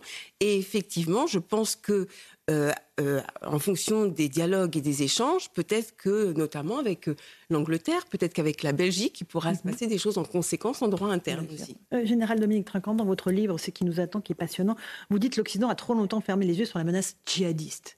Euh, nous sommes coupables de nos faiblesses finalement. Oui, nous sommes coupables de n'avoir pas vu monter euh, d'abord à l'étranger et chez nous euh, cette, menace, cette menace djihadiste. Et il faut. Alors, des mesures sont prises actuellement, mais il faut aller jusqu'au bout de ces, de ces mesures qui sont aussi bien le combat à l'extérieur que le combat qui, lui, est un combat plus moral chez nous, à l'intérieur, pour renforcer notre position de démocratie euh, laïque euh, contre, euh, j'allais dire, la lutte djihadiste morale à l'intérieur de nos sociétés. Julien Drey, la lutte contre le djihadisme qui est au cœur de, de cet ouvrage. moi, je, j'emploie les termes islamisme radical parce que je pense qu'il est encore plus précis, si vous me permettez. parce que c'est ça la question qui est posée. Et, et d'ailleurs, la tentative de l'Iran, c'est de faire main basse sur l'ensemble du monde arabe pour conduire son offensive. Voilà. Euh, d'ailleurs, la symbolique était voulue pour cela. C'est pour ça qu'il fallait que ce soit violent, que ce soit dur, qu'il y ait les images, etc., parce qu'elle avait été conçue euh, comme cela. Ça veut dire que dans nos pays, il n'y a pas que nous, hein, je, vous signale qu'il y a un certain nombre de pays qui sont en train de se réveiller et de découvrir une réalité qu'ils n'avaient pas imaginée. C'est-à-dire Aller discuter avec l'Angleterre. Mhm, oui, bien sûr. les milliers de personnes dans la rue. Des, euh, des dizaines, des, dizaines, des centaines de milliers. De même les Australiens, dont on nous disait que c'était un modèle, euh, qu'ils avaient même réussi à maîtriser, ils, ont découvert des manifestations, ils s'attendaient pas à ça. Voilà, donc on a une vague. Et là-dessus, il va falloir effectivement euh, clarifier les choses, y compris en France. Mhm. Euh, très important. un dernier mot, Rachel Kahn. Oui, bah, il y a eu une réponse aussi indirecte sur la question du terrorisme. Et donc le président souligne qu'il ne fait pas de hiérarchie entre les différents types Daesh, etc., Boko Haram, etc. Moi, je m'étonne qu'on ait quand même des représentants euh, à l'Assemblée nationale qui fasse une hiérarchisation entre les terroristes, alors qu'ils n'arrivent pas à faire de hiérarchie entre le Hamas et Israël. Mais parce que, si vous me permettez une seconde, c'est très intéressant ce qui s'est passé. La vérité. Pourquoi ils veulent pas de la coalition? Pourquoi ils, disent non, mais la coalition, c'est contre Daesh? Mais parce qu'ils protègent le Hamas. Parce que sur le fond, ils ne veulent pas caractériser le Hamas. Et ils ne veulent pas caractériser ce qui est en train de se passer. C'est encore une fois une collaboration avec le Hamas, qu'ils le veuillent ou non. Ils sont de ce côté-là maintenant. Très bien. Allez, euh, on va repartir sur le terrain. Merci beaucoup au général Trinquant, ce qui nous attend aux éditions Robert Laffont, euh, livre passionnant. Euh, on va rejoindre notre envoyé spécial Antoine Estève, Fabrice Elsner. Il se trouve dans la région d'Ashdod, où les, à la fois les tirs de roquettes et les bombardements n'ont pas cessé de la journée. Malgré tous ces efforts diplomatiques depuis 24 heures, malgré les demandes de cessez-le-feu venues du monde entier, les bombardements sur le terrain continuent toujours aussi forts. Nous étions avec Fabrice Elsner au nord de la bande de Gaza, entre la grande ville d'Ashkelon et la frontière avec Gaza. Et effectivement, l'artillerie israélienne continue de pilonner les villes de Beit Hanoun et de Gaza City. De son côté, euh, le Hamas continue à envoyer des roquettes euh, vers les grandes villes et vers ces zones frontières où sont massés euh, les soldats de Tsahal depuis maintenant une quinzaine de jours.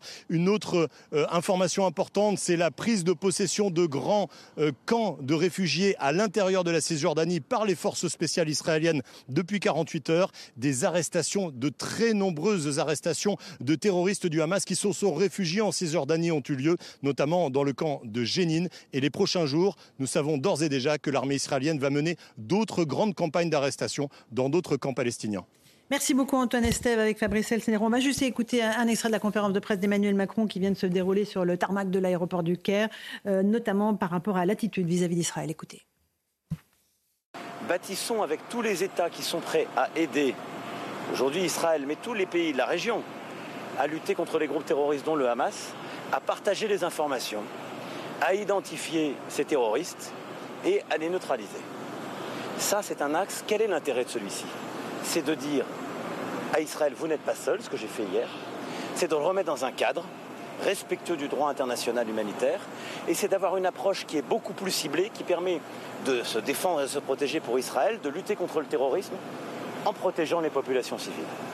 Voilà pour Emmanuel Macron. Jérôme Fourquet vient de nous rejoindre. Bonsoir Jérôme Fourquet. Bonsoir. Politologue, auteur de La France d'après. Emmanuel Macron a raison de déployer tant d'énergie. Il s'est rendu dans euh, quatre euh, endroits. Il était en Israël, euh, du côté de Ramallah, ensuite Jordanie, Égypte, pour tenter de mettre en place une, une coalition internationale, enfin une coopération internationale pour lutter contre le terrorisme. C'est un peu le, rôle historique de la France.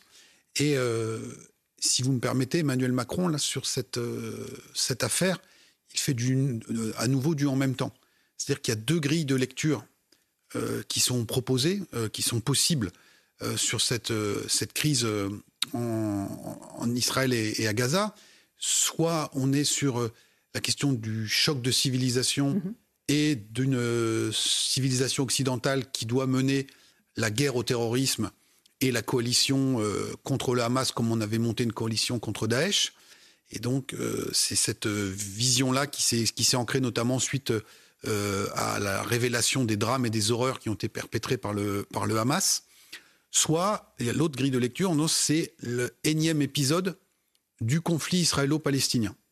C'est deux grilles de lecture. Mhm. Et en fonction de la grille de Laquelle est la vôtre alors? Euh, ben, chacun, chacun jugera, mais mhm. Emmanuel Macron l'a fait du en même temps, c'est-à-dire qu'il y a à la fois la première grille de lecture, dans la coalition contre, contre le Hamas comme celle contre Daesh, on ne va pas faire de hiérarchie entre les deux mouvements, ce sont tous les deux des mouvements terroristes. Et en même temps, il rappelle la colère dans les pays arabes et il dit euh, des mots forts en disant la question palestinienne n'a jamais été réglée. Et donc, il, essaie de rappeler que ce sujet-là, ou cette dimension-là, existe également. On peut faire du en même temps, c'est-à-dire dire Israël a le droit de se défendre dans les règles du droit international, et en même temps, on apporte de l'aide humanitaire à Gaza. C'est du en même temps possible? Ben, je pense que c'est une. On, a déjà fait ça historiquement. Hein. Rappelez-vous, euh, au début des années 80, quand euh, euh, l'OLP de Yasser Arafat, le Fatah, était acculé par Tsahal au, Liban, ce sont des navires français qui avaient exfiltré les, combattants palestiniens pour aller les, les, les mettre à l'abri en, Tunisie. Et en même temps, on, reconnaissait à Israël le, droit de se, de se défendre. Je pense qu'Emmanuel Macron veut essayer de renouer avec la, le positionnement euh, historique qui est celui de la France. Et puis il a aussi, en tant que président de la République, un œil sur la situation intérieure en France, où euh, il essaye de euh, faire baisser la température et éviter une montée des tensions. Vous parlez de nos banlieues, pour être très clair. Vous avez le sentiment que il y a un risque d'embrasement des banlieues en lien avec ce qui se passe en Alors, Israël. Des, des banlieues ou d'autres types de quartiers, mais on, mm-hmm. on, a vu aussi ces images de manifestations de soutien à la cause palestinienne. Donc là aussi, historiquement, toute une partie de la gauche française s'est mobilisée pour le, la, lutte du peuple palestinien, mais comme je disais, c'est un autre symptôme du passage à cette France d'après. il y a 30 ou 40 ans, on ne criait pas Allah Akbar dans ce type de, manifestation. Et donc, on voit bien que la, nature des, choses est en train d'évoluer. Emmanuel Macron essaye de, maîtriser tout cela. Quand on dit on, craint une importation euh, du conflit sur notre territoire, euh, c'est une formule pudique, en fait, puisque euh, ce qui s'est passé lors des précédentes interventions militaires israéliennes dans les territoires occupés, ça a été en France, en 2014, à l'occasion de l'opération Bordure protectrice euh, une attaque de synagogue, euh, la montée des, actes antisémites, et on avait déjà vu ça en 2010 et en 2008 lors de, précédentes euh, tensions dans, ce, dans cette partie du monde. Dans ce livre La France d'après, vous auscultez la société française et les fractures françaises.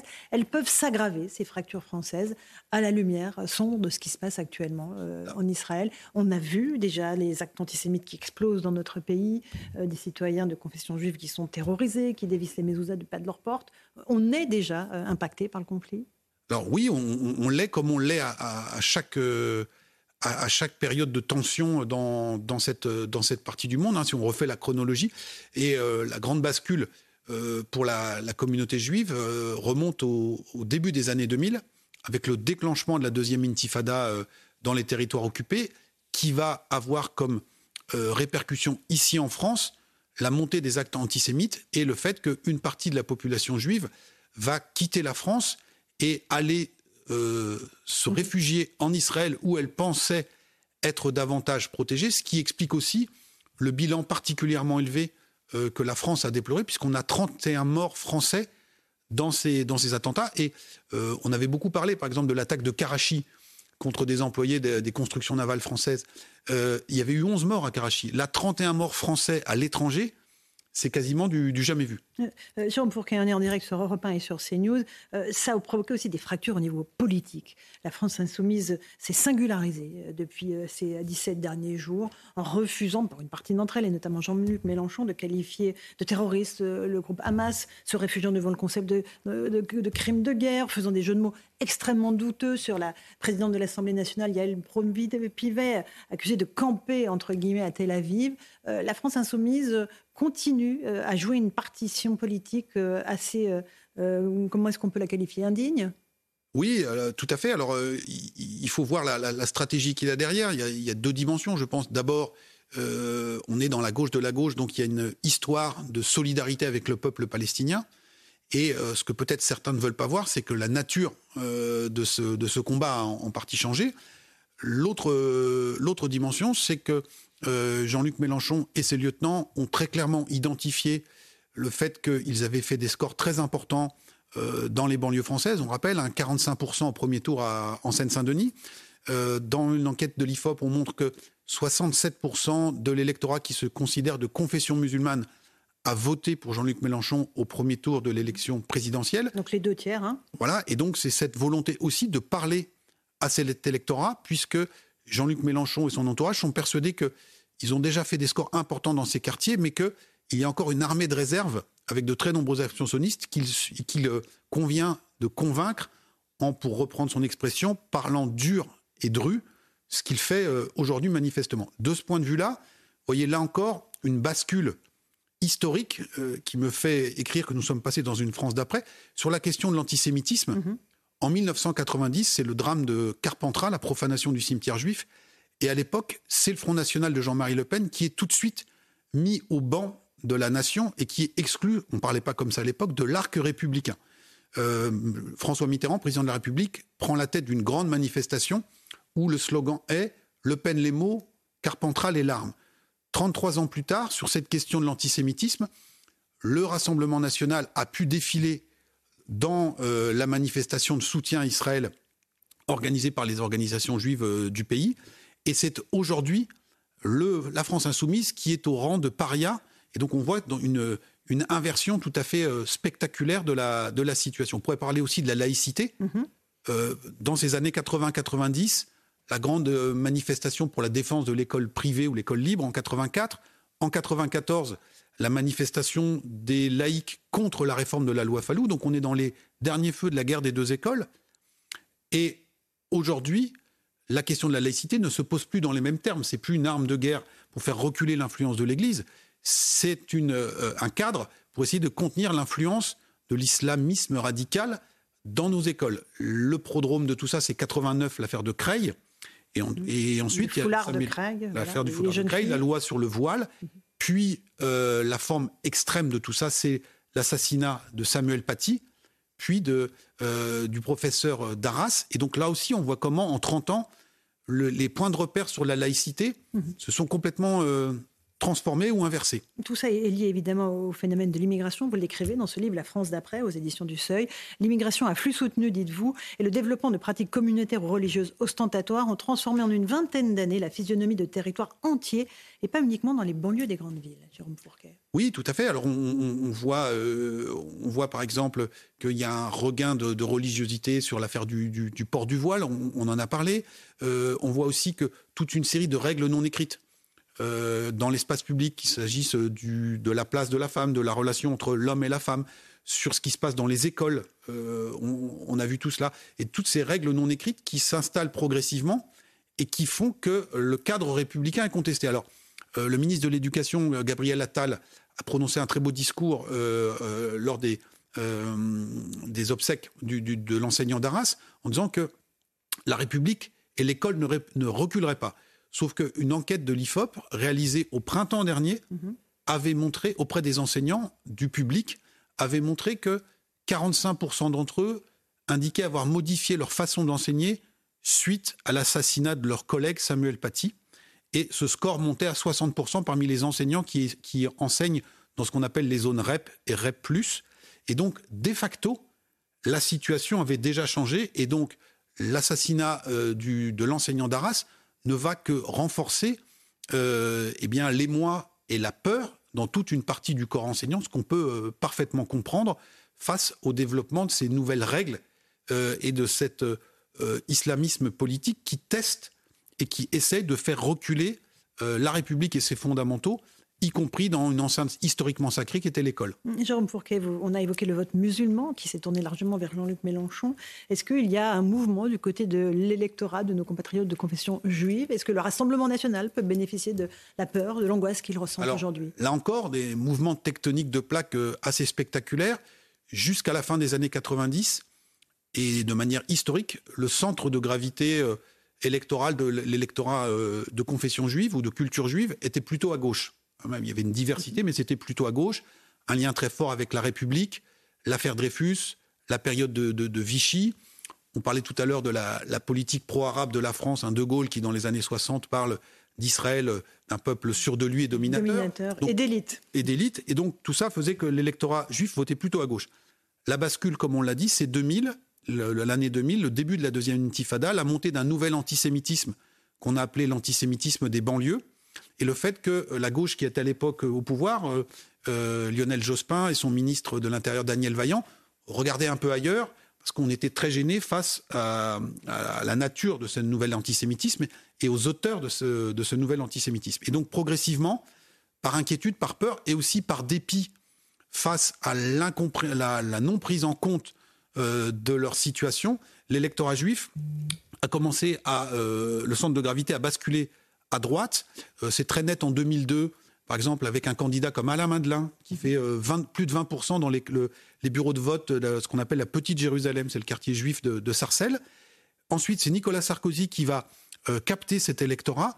Et le point d'aboutissement de cette droitisation de l'électorat juif, c'est les scores tout à fait spectaculaires d'Éric Zemmour au premier tour de la présidentielle, donc dans ces mêmes quartiers de Sarcelles, 35%. Mhm. Et parmi les Français euh, binationaux ou euh, vivant en Israël et qui ont euh, la nationalité française et qui se sont exprimés lors de cette élection présidentielle, 56% d'entre eux avaient voté pour Éric Zemmour, le même Éric Zemmour qui avait évoqué que Pétain avait protégé les Juifs, qui avait fustigé le fait que les, les, enfants juifs de Toulouse qui avaient été assassinés par Mohamed Merah soient enterrés en Israël. Et tout ça, on pensait que c'était rédhibitoire euh, dans l'électorat juif et qu'il ne pouvait pas faire de score. Et malgré ça, il a fait ses scores très impressionnants.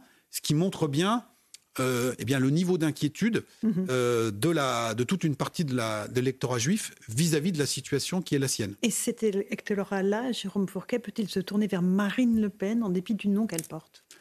Alors ça demeure très compliqué. Euh, vous voyez, typiquement, si on prend notre échantillon test de Sarcelles, alors qui, qui, vaut ce qu'il vaut, j'ai dit tout à l'heure qu'Éric Zemmour avait fait à peu près 35% dans ces bureaux de vote-là. Marine Le Pen entre 8 et 10% au premier tour. Donc si vous faites le total, ça fait aux alentours de, 40%. Et au deuxième tour, dans ces mêmes bureaux, 15 jours plus tard, son score est à peu près de 20 à 25%. Donc ça veut dire qu'il y a toute une partie de l'électorat juif qui peut voter Éric Zemmour, euh, qui objectivement est sur un discours qui est peut-être même plus dur mhm. que celui de Marine Le Pen, mais qui reste quelque part encore impassif. La dernière étape de la normalisation du Rassemblement national et de Marine Le Pen, c'est quand ce verrou-là aura définitivement sauté. De ce point de vue-là, le fait que ces lieutenants et ses représentants euh, aient pu défiler euh, ou, participer à la manifestation organisée après les événements du 7 octobre est déjà un signe d'une évolution tectonique euh, des plaques. Et on rappellera que quelques semaines avant tout cela, Gérard Miller, membre ou très mmh. proche compagnon de route de la, France insoumise, avait signé une tribune dans Le Monde dans lequel il déplorait que beaucoup de Français de confession juive aient perdu leur boussole morale et politique mais sans doute que euh, la France insoumise porte une responsabilité dans cette évolution électorale. Merci beaucoup Jérôme Fourquet. La France d'après, tableau politique aux éditions du Seuil. Merci, d'être venu ce soir dans Punchline sur CNews et sur Europe 1. Dans un instant sur Europe 1, Lionel Gougelot vous attend pour l'information et Christine Kelly avec ses débatteurs pour Face à l'info. Bonne soirée à vous sur nos deux antennes. À demain.